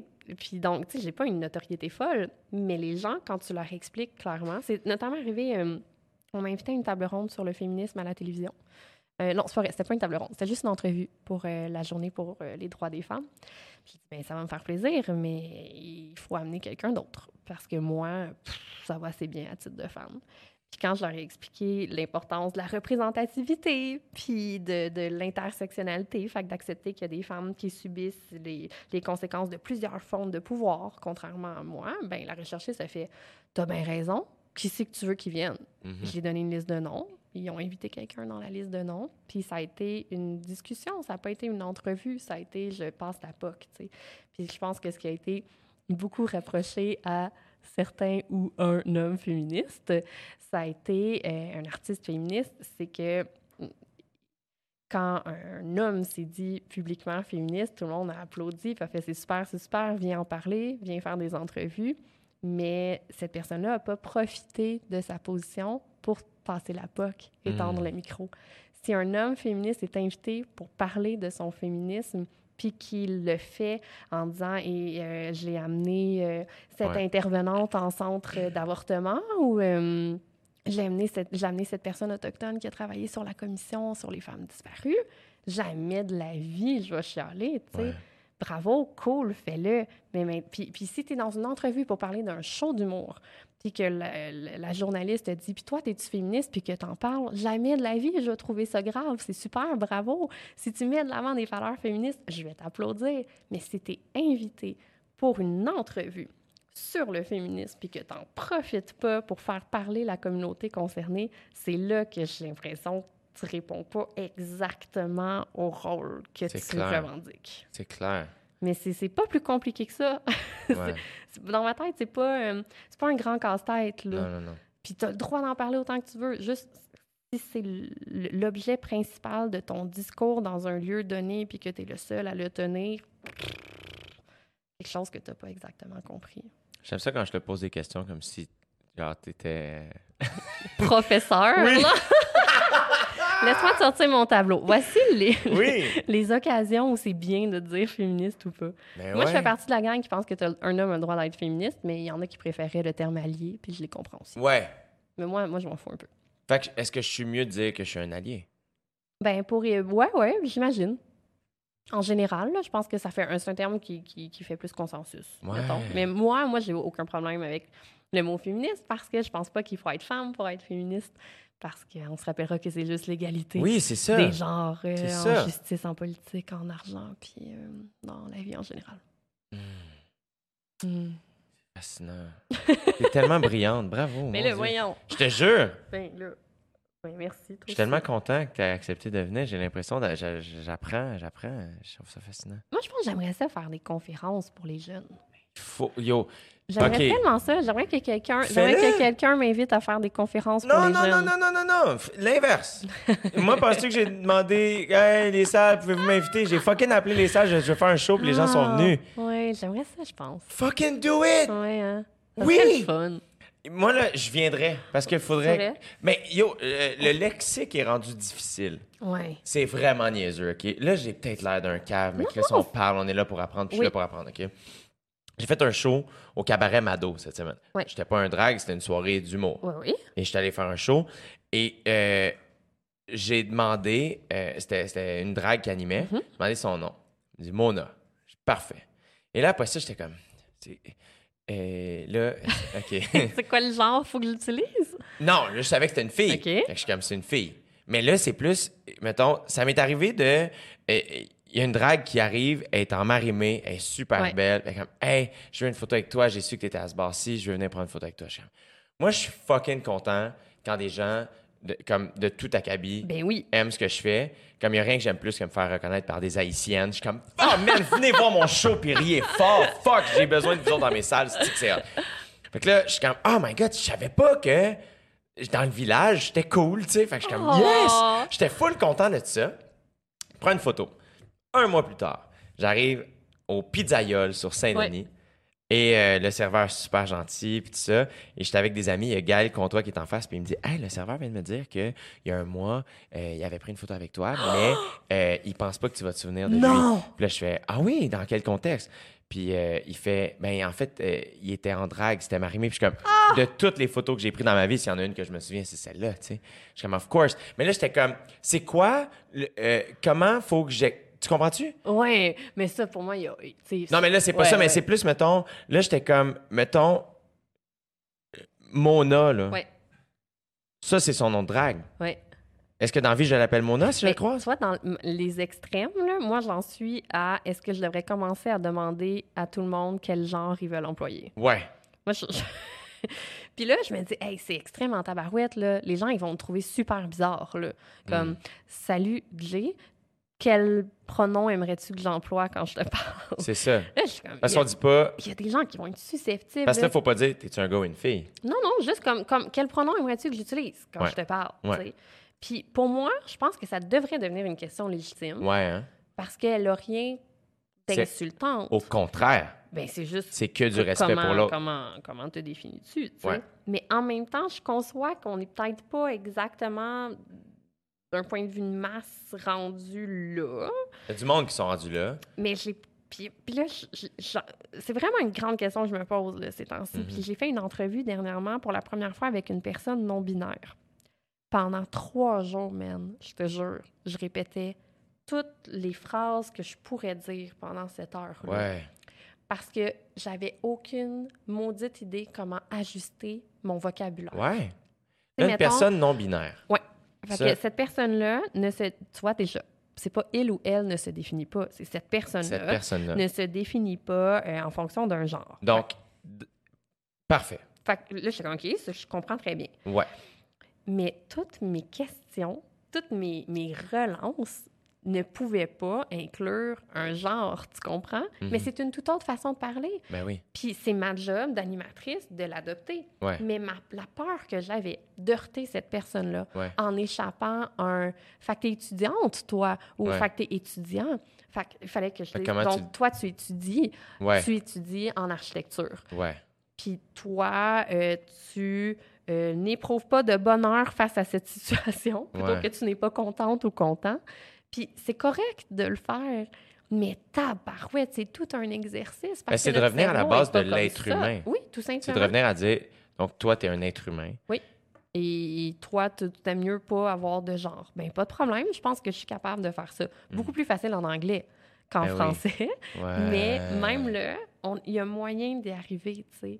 Puis je me dis, au, au quotidien, là, vu que je demande pas aux gens comment ils s'identifient, combien de fois dans ma vie j'ai pu heurter quelqu'un, tu sais, Ouais. en assumant qu'il était homme ou femme dans mon vocabulaire, là, même pas tant dans ma tête. Je suis pas en train de penser à la sexualité de cette personne-là, je suis juste en train de nommer un sentiment qu'il ou elle a peut-être, tu sais. C'est fou! Ouais. Fait que je comprends tes, tes questions, puis je pense qu'on peut même les pousser encore plus loin. Mais c'est là où je trouve ça, tu sais, puis j'aime pas me sentir, euh, je veux pas dire apeuré, là, mais j'ai- j'aime pas avoir Mhm. peur de poser les questions. Mais Mhm. si moi, je Marcher les pose à 27 ans, euh, puis j'habite à Montréal, je travaille dans le milieu culturel artistique, je côtoie euh, quand même ce milieu-là, euh, beaucoup moins que plusieurs, mais quand même plus que la majorité. Et si moi, je me pose ces questions-là, ça veut dire qu'il y a beaucoup de gens qui se les posent. Ben oui. tu sais.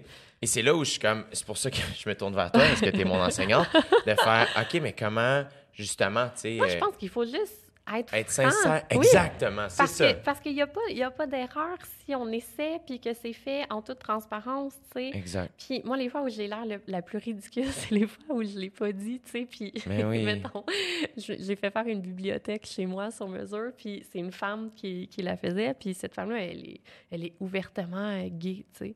Puis, puis là, je voulais lui parler, euh, de, des partenaires en général. Puis je, je voulais faire une joke sur le fait que sa blonde, elle avait le même tic que mon chum. Puis j'étais comme, ah, hein, les partenaires. Puis elle m'a regardé, là, avec un regard dégoûté, là. Genre de arc, qu'est-ce que tu essaies de faire? Arc. Puis je, oh, j'aurais dû juste lui dire comme, ah, tu sais, les chums blondes. Tu sais, plutôt qu'essayer de transformer Ouais. pour l'inclure. Puis, puis c'est toutes les fois où je le fais sans le dire que j'ai l'air la plus la plus maladroite, voire conne. si on fait juste, je pense, dire... Si j'avais dit à mon invité, « Wow, t'es la première personne ouvertement non-binaire que j'interviewe sur un enjeu qui n'a rien à voir là-dessus », j'ai un peu peur de l'échapper. T'as-tu un conseil? Ou... Ouais. Finalement, cette personne-là, pendant qu'elle elle parlait, j'ai réalisé qu'elle prenait euh, les, les déterminants puis euh, le genre de l'homme. Ah, c'est ça. Oui, puis j'étais comme, hey, crime, si j'avais posé la question, là, j'aurais vu que cette personne non-binaire-là, elle est très à l'aise avec le fait qu'on dise que euh, c'est un étudiant. Ah, voilà. Toute cette pression-là que je me mettais parce que je voulais pas la froisser. Le froisser, Ouais. froisser la personne. Ouais. Mais bref, je pense qu'il faut juste être franc. On est dans un monde en changement. Est-ce que Guidez-moi. tu C'est ça. Est-ce que tu penses qu'il y a trop, peut-être pas trop, mais justement, euh, euh, il y a beaucoup de gens qui ont la mèche courte par rapport à ça? Mais je peux tellement comprendre. Ouais. Tu sais, euh, je me rappelle l'année passée, c'est euh, Urban Outfitter qui se déclarait euh, compagnie euh, ouverte à la Pride de Toronto. Des grands, des grands euh, drapeaux flamboyants là, de la fierté. Mhm. Venez nous voir, venez nous voir. Puis quelqu'un est rentré au Urban Outfitter puis s'est fait mégenrer par euh, la, euh, la commis. Donc, euh, s'est fait dire qu'elle était une femme, puis qu'il fallait qu'elle aille au rayon des femmes, puis, ou, ou l'inverse. Puis cette personne a fait comme non, ce n'est pas mon genre. Puis cette personne-là a écrit sur Facebook qu'elle avait été extrêmement heurtée par ce qui s'était passé. Puis plusieurs personnes ont répondu en se faisant Hey man, sais, on ne sait pas c'est quoi ton genre. Tu peux pas demander à une commis, une responsable des ventes, de, de- de savoir exactement ce qui se passe dans ton corps ou, ou même de te questionner là-dessus. Mhm. La personne avait répondu c'est une entreprise qui capitalise sur un mouvement social. Oui. Ouais. Oui, la commis aurait dû le faire. Puis oui, j'ai le droit à ma colère. Puis dans ce contexte-là, j'étais 100 d'accord. Puis rendu là, si tu es une personne qui se fait mégenrer depuis le début de sa vie 12 fois par jour, même si je suis pas une commis d'une compagnie capitaliste qui fait du millage sur ta cause, ça se peut que tu me répondes à bout de nerfs. Puis man, je comprends. Il n'y en a pas de problème. Mhm. C'est pas grave. C'est pas, pas personnel. C'est pas à moi. Là, je suis heurtée. Mon ego là, est, est heurté, mais rendu là, revenons à la compassion. Tu souffres plusieurs fois par jour depuis tellement longtemps. Est-ce que je suis capable, moi, de comprendre ça? Ouais, ouais, la réponse, c'est oui, mais non. Fait que pogne les nerfs. Là. ouais. À un moment donné, on prend tout, tout très personnel aussi. Là. Puis je suis la première à, à me froisser puis avoir l'impression qu'une personne m'haït parce qu'elle m'a répondu quelque chose. puis je pense qu'il faut apprendre un peu à se détacher de ça. Là. L'humain a des émotions, puis peut-être que cet humain-là ne me déteste pas parce qu'il m'a répondu fragile, hein? brusquement. Ah, mon Et moi, je suis la première. Là. Ah là, il me fait ces yeux-là, c'est sûr qu'il m'haït. Ah, moi C'est aussi. sûr qu'il m'haït. Hey, c'est pas grave. Ah, OK. Je peux-tu te partager une anecdote? Je suis rentrée dans un bureau, OK, de, de gens que je connaissais pas. Et euh, une personne m'a fait une blague sexuelle que j'ai trouvée extrêmement déplacée. Et pourtant, moi, des jokes de pénis, j'adore. Mais écoute, ça faisait 30 secondes que j'étais dans ce bureau-là. Puis euh, la personne a fait une blague euh, laissant entendre que, tu sais, une joke de genre, j'aurais pu faire une fellation. Comme. Puis là, très poliment, je lui ai répondu alors que tout le monde riait. Oh, crime, je pensais que le mémo était passé, tu sais, qu'on était en 2019. Tu sais, Ouais. souriante, vraiment douce. Et là, ça a créé un malaise, là, immense. Et là, j'ai vu cette personne-là, là, se défaire, se décomposer. Puis là, je me suis sentie extrêmement mal. Je suis comme, oh, crime, j'ai vraiment blessé quelqu'un que je connais pas, qui a fait une joke que je pourrais le sucer. Puis là, cette personne-là a de la peine. Puis là, je suis tombée une mauvaise personne. Puis là, après ça, cette personne-là m'a pris à l'écart, puis elle a dit, tu sais, moi, là, ce que je dis, il faut pas nécessairement le prendre euh, pour du cash. Puis j'ai juste répondu, non, non, je sais que c'est une blague. Je pense juste pas que c'est une bonne blague. sais. Puis là, j'ai vu cette personne-là être triste. Puis je m'en suis voulu là, pendant une bonne semaine. C'est comme, là, cette personne-là, elle m'aime pas. C'est sûr. C'est sûr que ces gens-là dans ce bureau-là, ils m'aiment pas non plus parce que j'ai fait un malaise. Puis là, donc là, wow, plein de gens m'aiment pas. Jusqu'au jour où je réalisais comme, hey, c'est-tu grave? Ouais, exactement. Même pas. Est-ce que c'est très, très grave ce que j'ai fait si ces gens-là, quand ils disent Ah ouais, Rosamie, celle qui aime pas ça, qu'on dise qu'elle pourrait nous sucer? hey, c'est pas grave! C'est tellement pas grave! Je- Détache-toi un peu de Ouais. ça. Il y, en a pas de problème, mais je suis la première là, à paniquer à l'idée que quelqu'un puisse ne pas l'aimer au point où quand j'essaye de poliment expliquer à quelqu'un qu'une joke était inadéquate, je vais m'en vouloir pendant une semaine. C'est fou. Est-ce que le fait de devenir de plus en plus populaire, ça, ça te stresse? Non, mais tu sais, je suis très nichée. Je pense, tu sais, je- suis pas grand public, tu sais. J'ai pas, pas de problème avec ça, tu sais. Le, le pire que ma semi-popularité me donne, c'est des drôles d'inbox, tu sais. mais c'est pas, pas dur à gérer, là. Moi, j'ai déjà demandé à Véronique Cloutier comment tu fais pour te, te saouler, tu sais. Mm. Comment tu fais pour te saouler dans un bar? Mm. Moi, ça m'est arrivé juste une fois là, à 4 heures du matin, là, une, une femme saoule qui vient me voir à ma table pendant que, honnêtement, je, je- c'est un très mauvais moment pour me parler. là. Genre, je baragouine des syllabes. Là. Ouais. Puis pour me parler de ma job, je suis comme, aïe, aïe, je veux plus jamais que ça m'arrive, tu sais. Ouais. Là, je pensais aux gens qui sont vraiment populaires, là. Ces gens-là, où est-ce qu'ils trouvent la liberté d'être, là? Ouais. C'est De, de- de boire une bouteille de vin au souper sans avoir peur que quelqu'un vienne leur parler de leur travail, tu sais. Fait que moi, j'en ai pas de problème. Qu'est-ce que t'as dit, Véronique? aussi? Euh, qu'elle évitait de, de- de- d'être euh, sortie après une certaine heure, si je me trompe pas. C'est quand même plate. Ouais, mais c'était une bonne heure, là. C'était pas une heure Ah, gênante, ouais, là. Oui, oui. Genre 2 heures du matin. Ouais, genre, Ouais, c'est ça. tu sais, je pense que c'était correct, là. Mais je pense que plus une référence au fait que moi, il était 4 heures. Qu'est-ce que tu fais à manger des pogos à 4 heures? Va te, va te coucher. Ouais, mais Il y a c'était personne qui va te poser de questions sur ta job. T'as raison. C'était fin. Non, t'as raison, mais toi, toi, tu dois te faire interpeller beaucoup plus. Ça arrive. Ben oui. Quand t'es sous, Ça arrive. Il faut choisir ses combats aussi. comment tu gères ça? Je choisis les endroits où je sors. Mhm. Puis si je m'en vais d'un endroit bien crowded où je sais que les gens vont me reconnaître. En fait, c'est que, tu vois, j'aime même pas dire la phrase que je viens de te dire. Je veux pas m'empêcher de vivre ma vie Ouais, à cause de ça. J'en suis conscient, ouais. mais je veux pas me bloquer ou m'empêcher. Il y a des gens tellement plus connus que moi. Le beau PH qui est là. Merci, mon ami. C'est gentil. Dom puis PH qui ont fait le switch. Merci, PH. Euh, Il y a des gens euh, vraiment plus connus que moi, tu sais, qui vivent leur vie puis qui prennent le métro puis qui, tu sais, comme... On ouais, parle de- mais je pense que c'est plus l'état de vulnérabilité, tu sais. Ouais, mais c'est là où que là, j'amène par l'alcool, mais tu Moi- ça peut être une journée triste, une journée où tu, où tu brailles, une journée où t- t'es en douleur.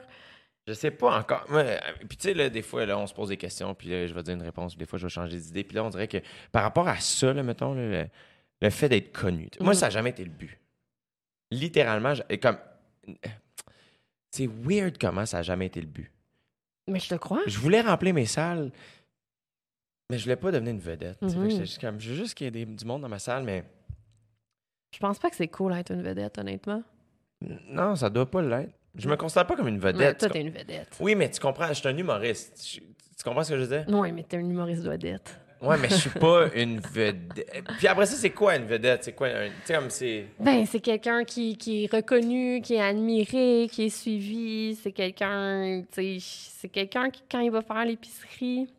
OK, d'ailleurs, mon chum et moi, on a joué un jeu de qui au Québec est le plus susceptible de faire faire son épicerie par autrui parce qu'il est trop vedette puis il est tanné de se faire Non, à reconnaître? cette heure, tu peux faire livrer l'épicerie. oui, mais c'est qui, qui sont au Québec là, les personnes les plus susceptibles de faire livrer leur épicerie pour pas se faire parler? Moi, je pense que c'est vraiment pas les gens qu'on pense que c'est. Mais c'est ça qui est C'est le fun dans est ce jeu-là! C'est ça qui est drôle.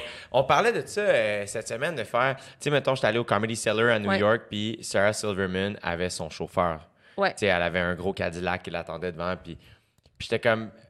C'était pas hautain, c'était comme simple. C'est comme, Mhm. ben oui, esti, elle va pas sûr. virer en rond, trouver un parking pour venir faire Ben un non. podcast au Comedy Cellar. Genre. C'est sûr. Tu sais?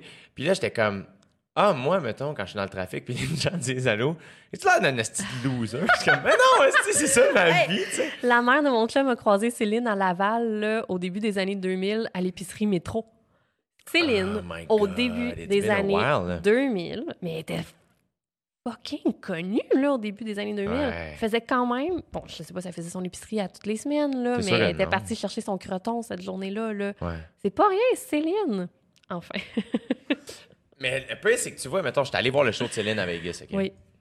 Moi, mettons, j'aime pas quand les gens. euh, Moi, viens me parler quand tu veux. Si je suis en public, je suis ouvert à te recevoir. OK. Dans le sens où, euh, si je suis en train de dîner avec ma mère, puis tu veux une photo, ça se peut que je te dise, hey, je vais venir te voir à la fin du repas. Mais ça, c'est très poli, ça. Yeah.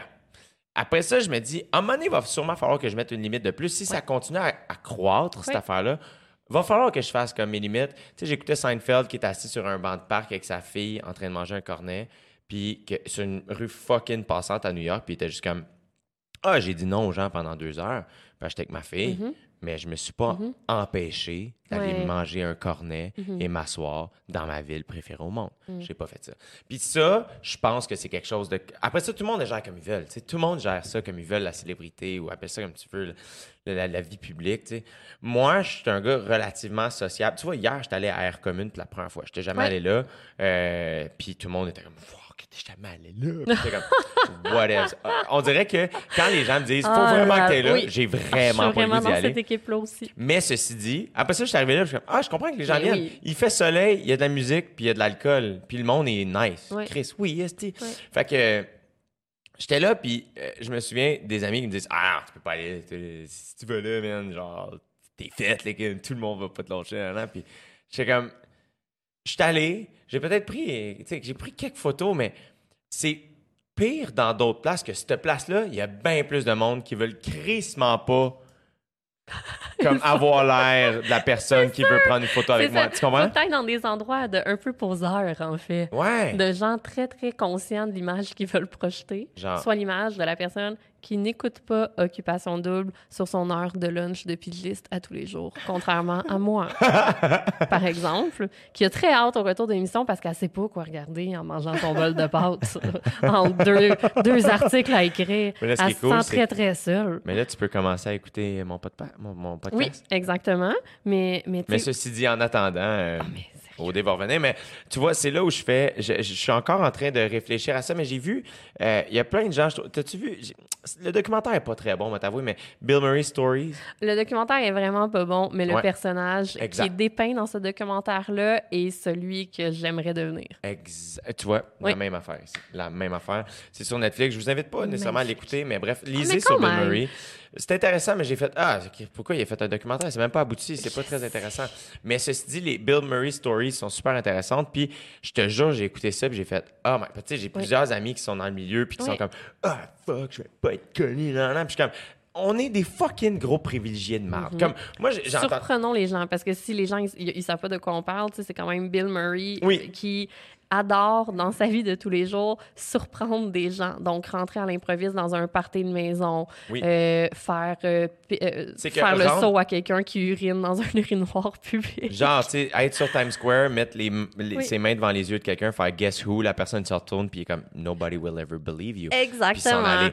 Et de, de jouer avec le fait d'être connu et d'être Dans conscient. la bonté, la bienveillance et le partage généreux. Exactement.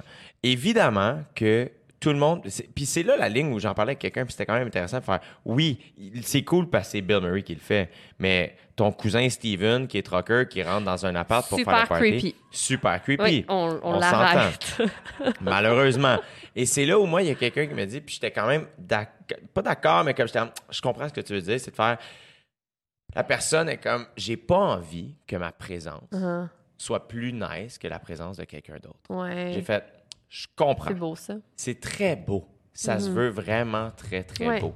Ceci dit, life is life. Uh-huh. Ta présence Oui. va égayer la journée de certaines personnes. Absolument. Pas toutes les personnes. Non. Certaines personnes. Mhm.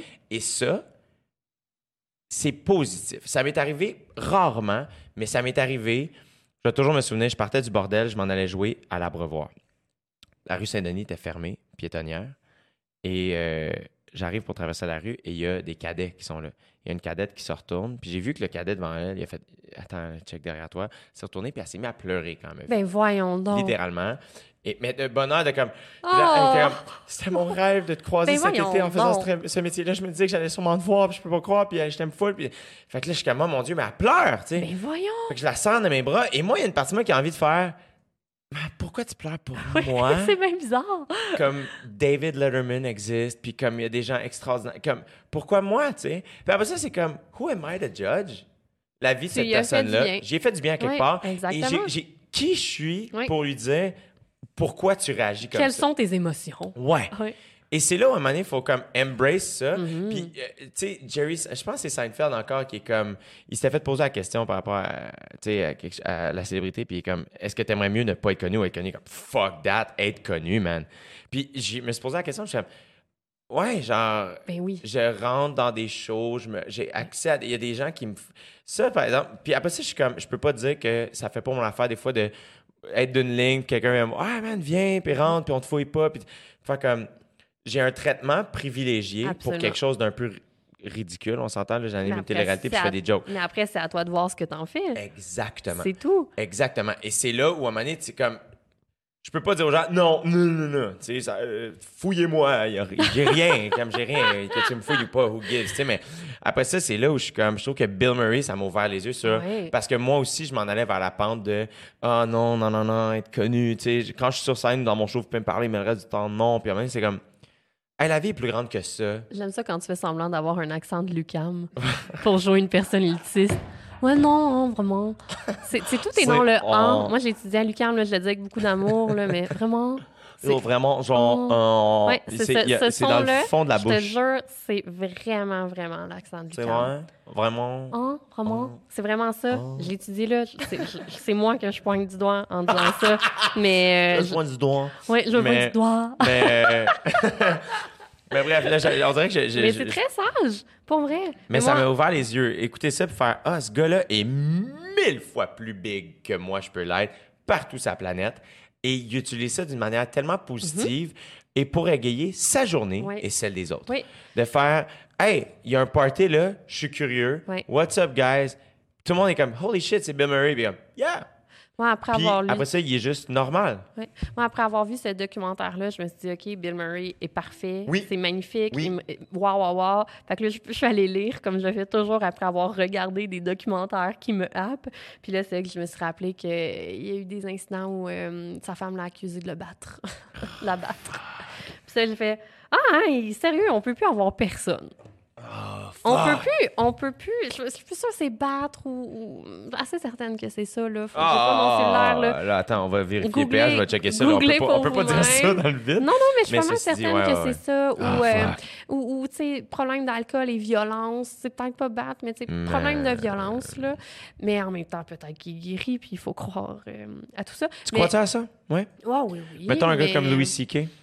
Je, sais pas si on veut aller là, on va-tu là? On a-tu clos la, la conversation sur la célébrité? T'avais-tu dit ce que tu voulais? Oui. euh, ben, moi, là, Louis C.K., ce que j'ai trouvé dommage, c'est que dans, dans toute la vague là, de personnes happées par euh, MeToo, je trouvais que c'était le premier à faire des excuses assez sensées, tu sais. Ouais. À dire d'emblée, euh, ouais, je l'ai fait. Ouais. Ouais, je suis vraiment un mange-marde. Puis, euh, ouais, je vais travailler là-dessus. Fait que ma première réaction, ça a été de faire comme, hey, enfin, parce que je suis convaincue qu'il y a un paquet d'hommes que j'aime dans mon entourage qui ont été super mange-marde. J'en connais.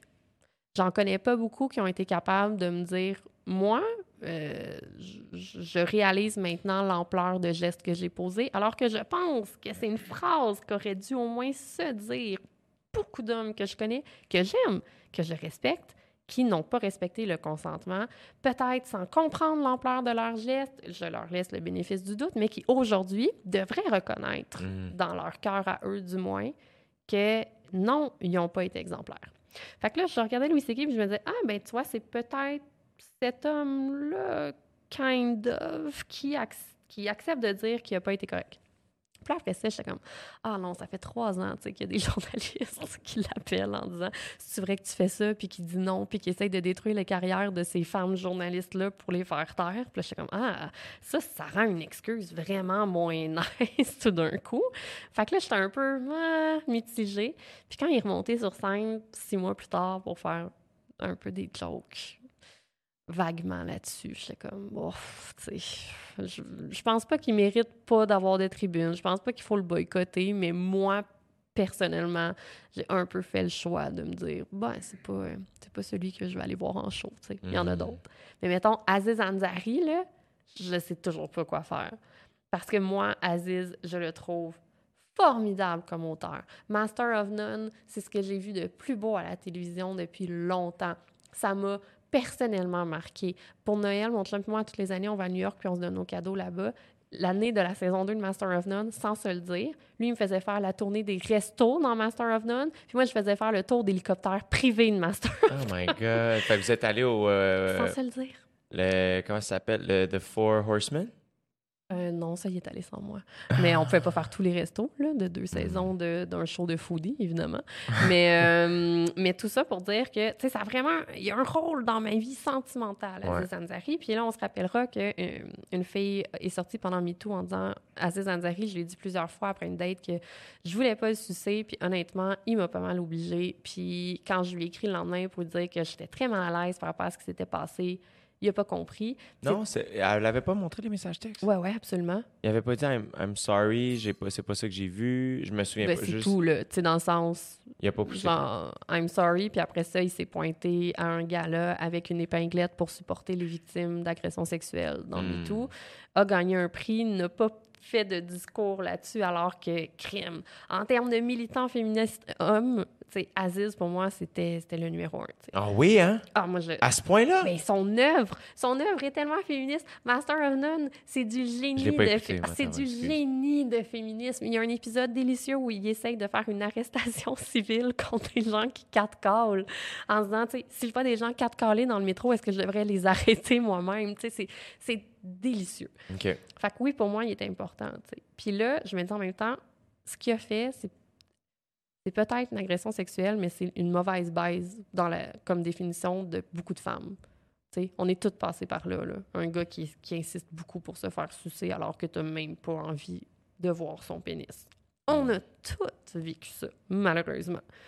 Après ça, je me dis, est-ce que ça, euh, ça, ça fait que je ne devrais plus consommer son art?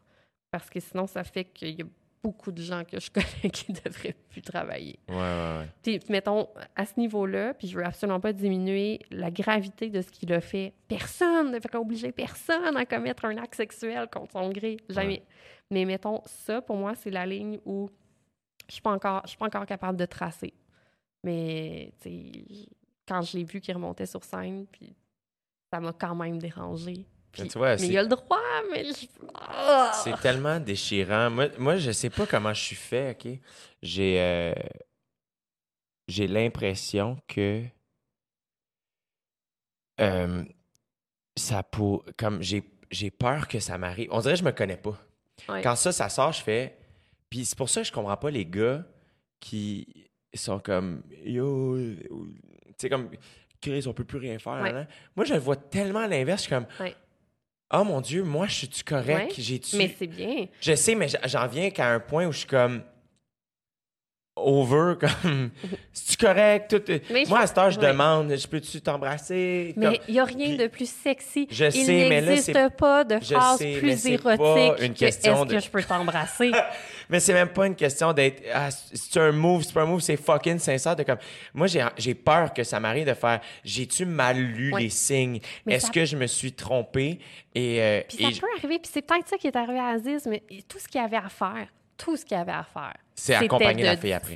c'était- de dire ce qu'elle raconte est vrai, puis je suis vraiment désolée de ne pas avoir compris les limites du consentement parce qu'on me les a jamais apprises, parce qu'en tant que société, ça fait pas si longtemps qu'on en jase, parce que je pensais qu'en tant que comme dans une situation érotique, c'était mon droit de réclamer euh, une fellation. Puis vous savez quoi, maintenant qu'on en parle, fuck non, c'était pas mon droit.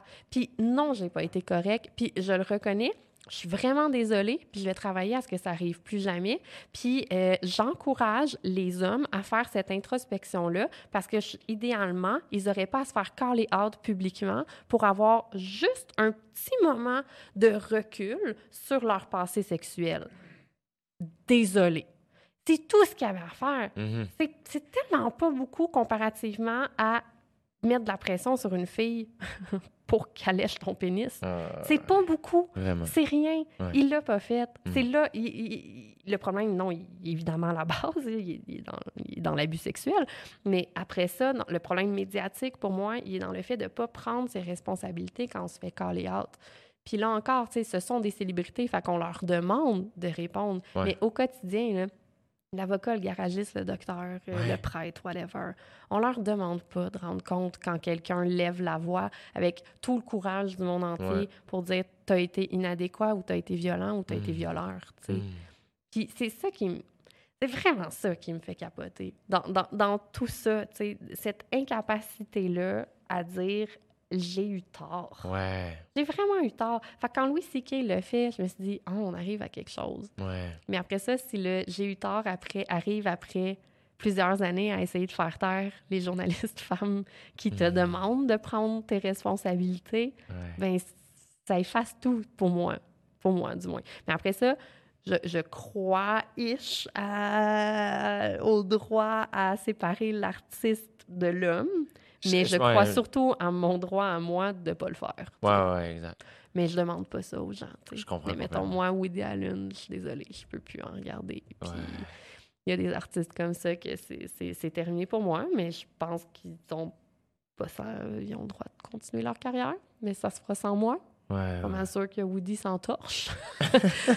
Faut, Mais- faut se rappeler qu'il s'appelle Woody, hein. oui, quand même, c'est vrai. C'est-tu son vrai nom?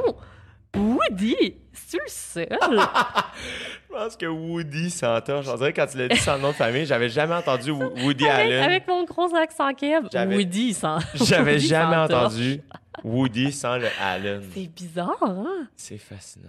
Mais c'est, est-ce que. Il s'appelle euh, Alan Stewart. Ah, Ah! good eye, PH, good eye. Puis, puis est-ce que, est-ce que euh, Bill Bill, Murray. Murray a battu sa femme? Ouais, Bill Murray. euh, Ouais, ben, a- je sais pas s'il a battu sa femme. Il a été accusé de violence domestique en 2007. Il a été acquitté.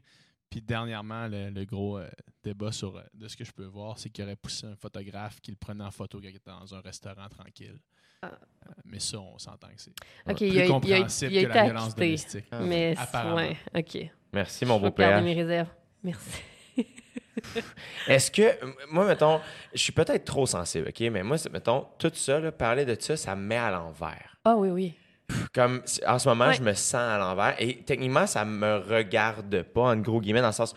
Moi, c'est juste que je le prends comme si moi, j'avais fait quelque chose. Comprends? Je- Mais c'est parce qu'on réalise lentement, parce qu'on l'a toujours su, là, mais mettons qu'on on, on comprend mieux, je pense, que l'intime, c'est l'affaire de tous. Ouais. Sais, ce qui se passe dans le lit du voisin, ça nous regarde un petit peu. Parce que si le voisin ne comprend pas le consentement, mais c'est parce qu'en tant que société, on a failli à lui faire comprendre c'est quoi le consentement. Ouais. Alors, je pense que si on se sent responsable, c'est parce qu'on l'est, on l'est tous un petit peu. Puis surtout, je pense, les gars, je m'excuse, là, mais tu sais, nous, entre femmes, là, on s'en parle en tabarouette de, des pressions qu'on subit. Ben, en tout cas, dans, dans mon entourage. Puis des traumatismes qu'on a vécus, puis les mouvements sociaux comme MeToo nous encouragent à s'ouvrir là-dessus. Il est où le mouvement social qui vous encourage, les gars, à parler des comportements nocifs qu'on a pu vous apprendre? Des comportements toxiques à défaire au lit. Tu quand moi, sur Internet, je me fais écrire des commentaires sexistes, là, c'est des filles qui viennent me défendre. C'est rarement des internautes gars. Comme s'ils n'étaient pas concernés par cet enjeu-là. Puis je pense que l'éducation, tu sais, nous les filles, on pourra la faire autant qu'on veut, même si je pense honnêtement que c'est plus notre rôle. Il n'y a jamais un message qui va passer autant que lorsqu'il est donné entre hommes, tu sais. Puis ça, je le vois. Euh, chez Urbania, je fais une, série euh, de vidéos avec un réalisateur qui est très woke. Puis euh, quand un invité me dit quelque chose de déplacé quand on se prépare à tourner, c'est arrivé que mon réalisateur lui intervienne Tr- très naturellement, juste faire Waouh, ça, ça se dit pas. Puis à chaque fois, je suis saisie, là. Puis je suis comme Hey, mon invité va décalisser. Montréal vient de scraper mon entrevue parce que cet invité-là, il prendra jamais de s'être fait dire que ce qu'il a dit était inadéquat. Parce que moi, si je disais, je suis très consciente qu'il serait parti.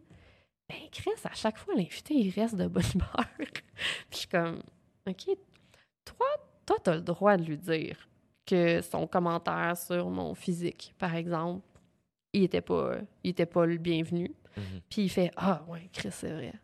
Puis pas de problème, continuons l'entrevue. Mais moi, jamais de la vie, honnêtement, je, serais dans la position de dire à mon invité Hey, super sexiste ton commentaire. Parfait, on part l'entrevue. Donne-moi tout ce que tu as. Puis je pense même pas que c'est la position d'animatrice à inviter. Je pense que c'est la position femme-homme versus homme-homme. Comme si c'était correct de se faire ramener à l'ordre par un chemin de gars, beaucoup plus que l'est que de se faire ramener à l'ordre par la fille que tu viens d'objectifier. Puis j'en suis convaincue. Puis Mais pourtant, tu le fais. T'es bonne pour le faire, comme l'autre fois quand t'es, quand t'es rentré dans le bureau, puis le gars fait, tu- puis tu l'as tu fait. vois, oui, mais ça, je l'ai fait parce que j'ai commencé à voir mon réalisateur le faire. There you go. En me disant, ben lui, il le fait, je peux le faire. Mais il faut le faire. que ça passe moins bien quand c'est moi? Mais je pense ça juste que passe bien mieux en tu l'as dit, tu sais, au départ, c'est que euh, les êtres humains, on a besoin d'avoir plus, ben, tu sais, on en a parlé tantôt, plus d'empathie. Oui, Euh, on est tous dans la même équipe. Oui. Euh, Il y en a que ça paraît moins que d'autres, mais tu sais, si on vient à base, on est tous des êtres humains, on est tous les colocs de la planète. On peut tous s'apprendre des choses, puis s'éduquer, puis avancer ensemble. Puis moi, c'est là où ça me met à l'envers, mais je trouve ça super important qu'on en parle. Mais je comprends que les gens ont de la difficulté à en parler. Si moi, ça me met à Je l'envers, sais. comprends, mais je pense Mais vraiment que les, les gars, faut qu'ils dans la discussion. Ben sur moi, j'en ai full parlé avec mes amis. Oui. Comme quand c'est arrivé, puis je dis pas ça pour avoir. Moi, je l'ai fait, non. pas les autres. C'est pas ce que je veux dire, là, mais c'est que c'est comme. Moi, je pense qu'une chance, puis ça, c'est littéralement une chance que j'ai eue dans la vie, c'est que j'ai grandi avec des filles. Oui. J'ai été élevé, j'ai deux sœurs, j'ai ma mère, ma grand-mère était tout le temps avec nous autres. Euh, mon père, c'était très, tu sais, c'était comme, Chris, euh, t'es- t'es- t'es- t'es écoutes, t'es respectes, tu frappes pas personne, c'est ça la vie, Mhm. Fait que rapidement, moi, j'ai grandi là-dedans. Une chance, c'est une chance. J'ai appris à respecter, à faire attention, à, tu sais, comme, mais euh, c'est là où, genre, ça me met tellement à l'envers qu'on croit pas les victimes. Ça me met tellement à l'envers qu'on euh, mette une muselière sur des personnes qui Mhm. s'expriment. Quel courage ça prend. Puis je suis comme, en même temps, on dit que ça prend du... Comme, t'imagines à quel point on part de loin si ça prend du Mhm. courage dire que quelqu'un a été méchant avec toi? Mhm. Ah, on est loin, là. On est, Tu comprends? on est infiniment loin. Tu sais, quand j'entends des gens dire on peut pas parler de culture du viol, tu sais, parce que c'est pas tous des viols, puis on n'est pas tous des violeurs. Puis je suis comme, hey, pour vrai, là, on va s'obstiner sur le terme utilisé pour décrire le fait que vous voulez pas croire les victimes. Moi, je connais pas autant, je connais aucun crime auquel on demande autant la présomption d'innocence que le viol. Tu sais, avec autant de ferveur. Tout le monde est présumé innocent jusqu'à preuve du contraire. Tu sais, quand quelqu'un se fait accuser de meurtre, là, c'est vraiment rare que j'entends ça là, comme premier réflexe dans une discussion autour d'une bière. là. Avec des gens là, très, très, très progressistes. C'est encore l'agression sexuelle qui trigger le plus rapidement le « Ah, mais innocent! » jusqu'à preuve du contraire. Pourquoi c'est si difficile d'imaginer qu'une femme dise la vérité? Puis, euh, dans mon essai, tu sais, j'ai euh, j'ai rencontré des femmes qui, qui sont passées, qui ont une vie de, de marde, là, qui, qui s'en sont sorties avec tout leur courage et leur force, mais qui ont, qui ont connu des épreuves là, inimaginables, genre se faire pitcher au milieu du Mekong par un passeur en, plein, en pleine guerre, fait Puis, ce qui me ce qui m'a vraiment happé à travers tout ça, c'est que pour toutes les femmes qui avaient connu l'agression sexuelle, il n'y a rien qui les avait fucké plus que ça. tu sais. Il y avait beau avoir été abandonnées, avoir été esclaves dans des familles d'accueil. Oh. Il n'y a rien euh, dont elles n'ont pas réussi à se remettre à part l'agression sexuelle. Puis je pense qu'en tant que société, on réalise aucunement le poids de l'abus du corps Mhm. sur l'âme de Ben la oui. femme. Parce que se faire hijacker le corps, là, quand tu le veux pas, c'est te faire déposséder de toute ta souveraineté. Tu n'es plus maîtresse de rien, puis cette enveloppe-là qui est la tienne, elle a été ravagée, puis tu vas la porter demain, puis tu vas la porter jusqu'à la fin de ta vie. Hmm. Puis si tu trouves la force de parler de cet événement-là, les gens devraient fucking te recueillir, puis essayer de penser tes plaies, Mhm. plutôt que d'essayer de te faire prouver qu'il y a vraiment quelqu'un qui a abusé de toi quand tu le voulais pas, parce qu'au fond, sûrement que tu le voulais un peu, tu sais. Je comprends pas, j'ai vraiment l'impression que les gens, ils, savent pas c'est quoi l'agression physique. Comme, puis pourtant, ils savent très bien parce que comme le comme j'ai lu dans un mème qui a beaucoup circulé cette semaine, la plus grande peur des hommes quand tu leur dis qu'ils vont aller en prison, c'est de se faire violer. Eh. Fait qu'ils doivent très bien comprendre c'est quoi la plus grande peur d'une femme à tous les hosties de jours de sa vie, tu sais, de se faire violer. Parce qu'il n'y en a pas un où tu te sens pleinement en sécurité parce que, crime, depuis que tu as un enfant qu'on t'a on t'a objectifié. hein. Pour une série documentaire que je fais en ce moment, j'essaye de devenir plus sexy. Puis, ça fait trois mois que je travaille sur un barrage psychologique de je ne veux pas susciter de désir.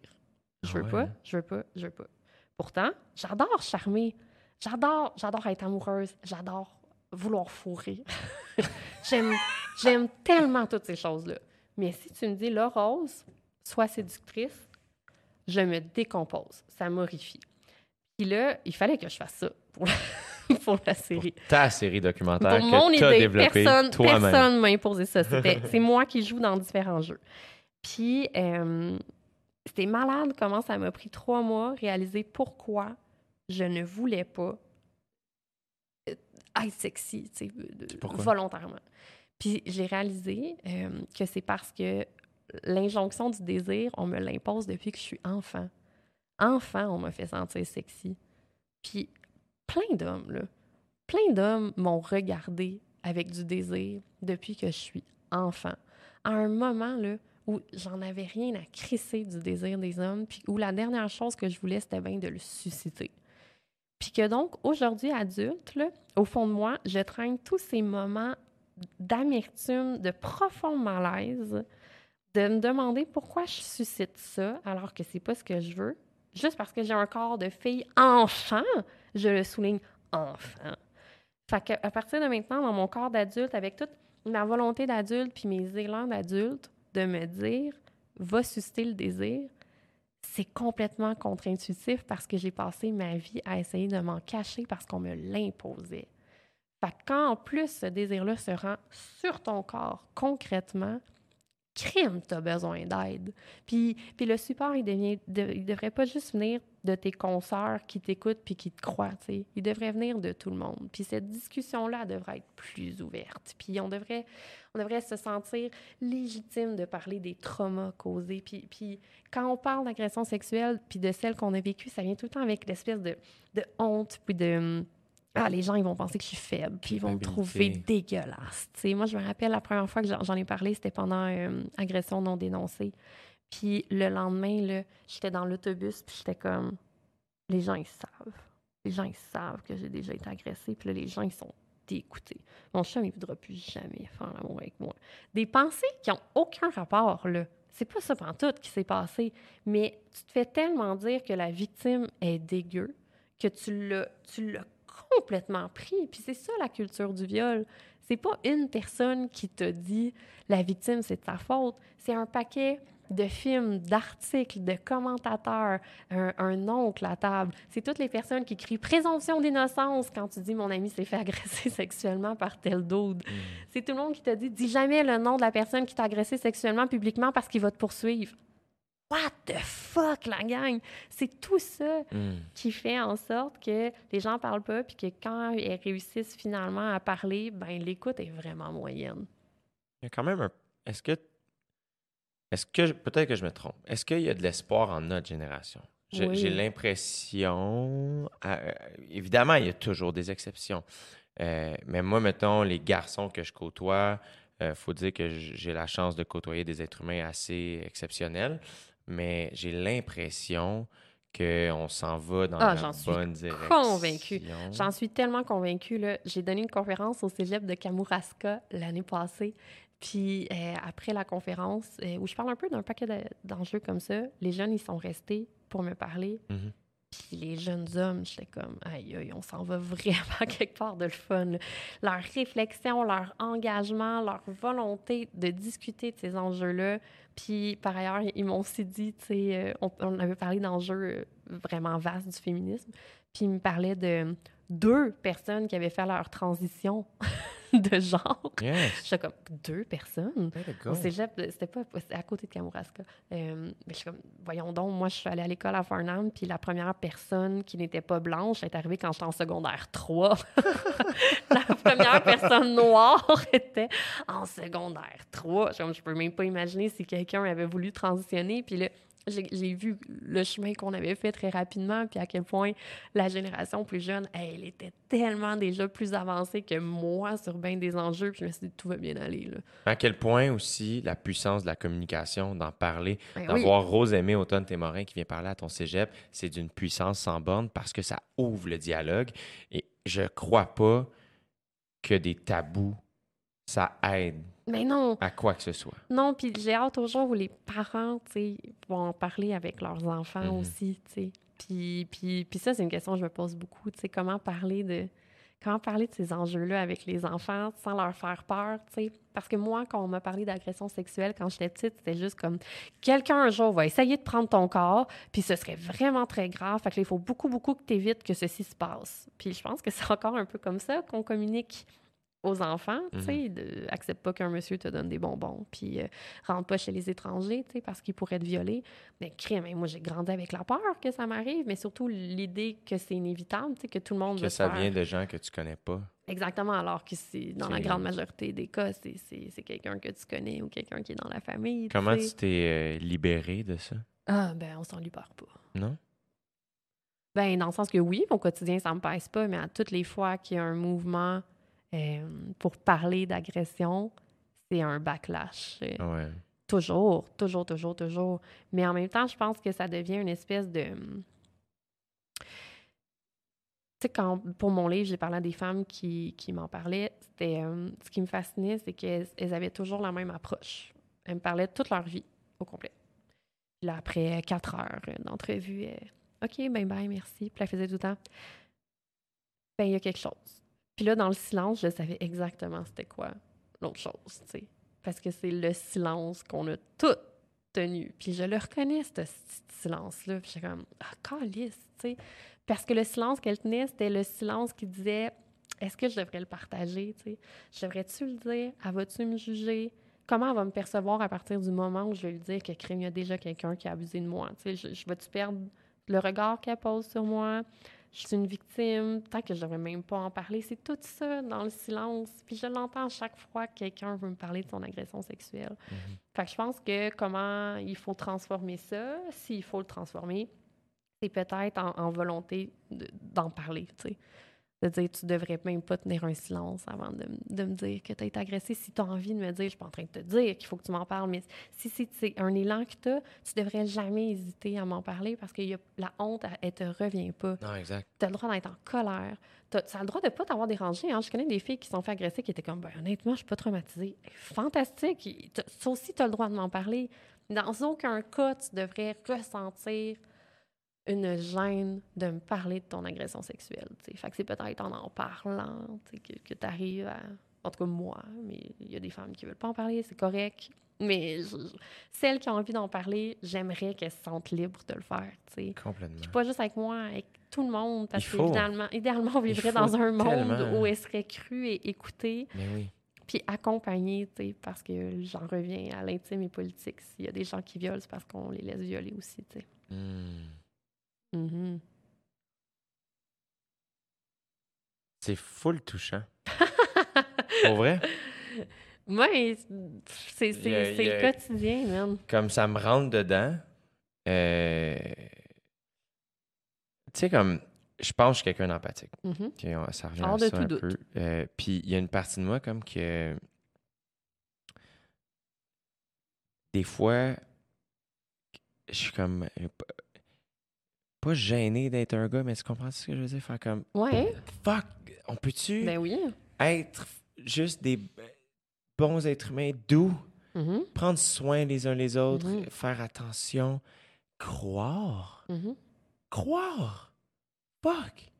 Cette personne-là prend tout son petit change pour s'ouvrir à toi. Puis, fait je suis comme peiné de ça. Ceci dit, euh, ça me. J'ai l'impression que des êtres humains. En fait, ce que je sais, c'est que des êtres humains comme Rosemée Automne Témorin me donnent foi en l'humanité Ah, et me donne foi au mou- comme à tous les mouvements qui ont malheureusement besoin d'être pour se faire entendre. Puis comme je rêve d'un jour où les mouvements seront plus des mouvements, mais ça va juste être comme, yeah, on a appris du mouvement, puis c'est rendu comme la vie. ou des belles conversations. Yeah, exact. Mais t'es es vraiment un être humain d'exception. Toi-même. Pr- Non, mais là, on parle de toi. Là. Ah, OK. Excusez. Je suis super capable de prendre les compliments. T'es vraiment, mais j'espère que tu m'entends bien. Oui. T'es vraiment un être humain d'exception. J'ai jamais rencontré quelqu'un comme Rosemée Automne Témorin. Je Et je me trouve tellement chanceux de t'avoir dans ma vie, de de- on n'est pas les plus proches, mais on n'est pas les plus loin non plus. J'ai l'impression que je on est quand même rapidement. Quand est-ce qu'on s'est rencontrés, nous autres? Hum, oh, dans un set euh, sur Urbania où je te posais des questions sur la séduction en mangeant de la fondue au fromage. Il y a trois ans. Oui, c'est la première fois. du vin. C'est la première fois qu'on s'est rencontrés. Oui. oui. Euh, Je pense qu'on s'est aimés tout de suite. On s'est rencontrés grâce à toi. Oui, oui, absolument. Puis je pense que ça- c'est la profondeur de mes questions, je pense. Ouais.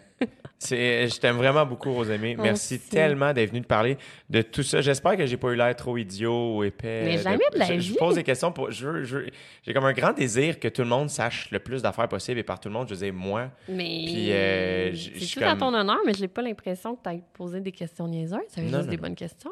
C'est, c'est peut-être moi, tu vois, ma susceptibilité puis Mais avoir ouais, peur de voyons, pas être à bonne confiance, man. Je, je travaille là-dessus. Là-dessus. Mais euh, t'es extraordinaire. Bravo. Merci. Merci. Puis euh, où est-ce qu'on te suit? Qu'est-ce qui se passe? Qu'est-ce qu'on fait? Oh, OK, là, beaucoup de choses. Euh, sur Urbania, où j'anime deux séries vidéo, une sans filtre, le même nom que le podcast de Piège, mais je tiens à dire que je pense que je l'avais avant. Ah. Mais c'est correct, ils ne savaient pas. Ben oui. Aussi, hein, je veux dire, c'est une expression assez commune. Là. Je ne vais Ouais, pas ouais. revendiquer le droit à sans filtre, Ouais, mais je tiens à faire une précision. Moi, c'est une série vidéo. Mais Voilà. aussi mais vraiment plus court. Euh, J'ai aussi la série Gros Plan, qui est vraiment le fun, où on aborde des enjeux de société avec les gens que ça concerne directement. Euh, cet été, je vais faire... euh, ça sort quand, ça? Ça, ça va sortir, euh, je sais pas, fin juin. À fin juin, c'est correct. Euh, ben donc, j'anime le retour à Cube chez Québécois, la radio accepté? Oui, qui est tout à fait un, un- qui est pas un endroit, je pense, où on m'imaginait, mais qui est un endroit où je pense que je vais avoir vraiment du fun. Fait que deux heures de direct à chaque jour avec euh, des invités, des entrevues. C'est malade. Ouais, et, euh, et mes valeurs habituelles, ça va être cool. Yes. Puis, euh, j'ai écrit mon deuxième livre en ce moment, qui va paraître. Comment ça avance? Hey, ça avance bien. 7000 Ouais. mots. J'avance. Ouais. Fait que mon premier roman, parce que là, c'est un essai, fait que mon premier roman qui va sortir. Puis un beau projet documentaire en mars. On pourra s'en reparler. Donc, ton absence m'appartient.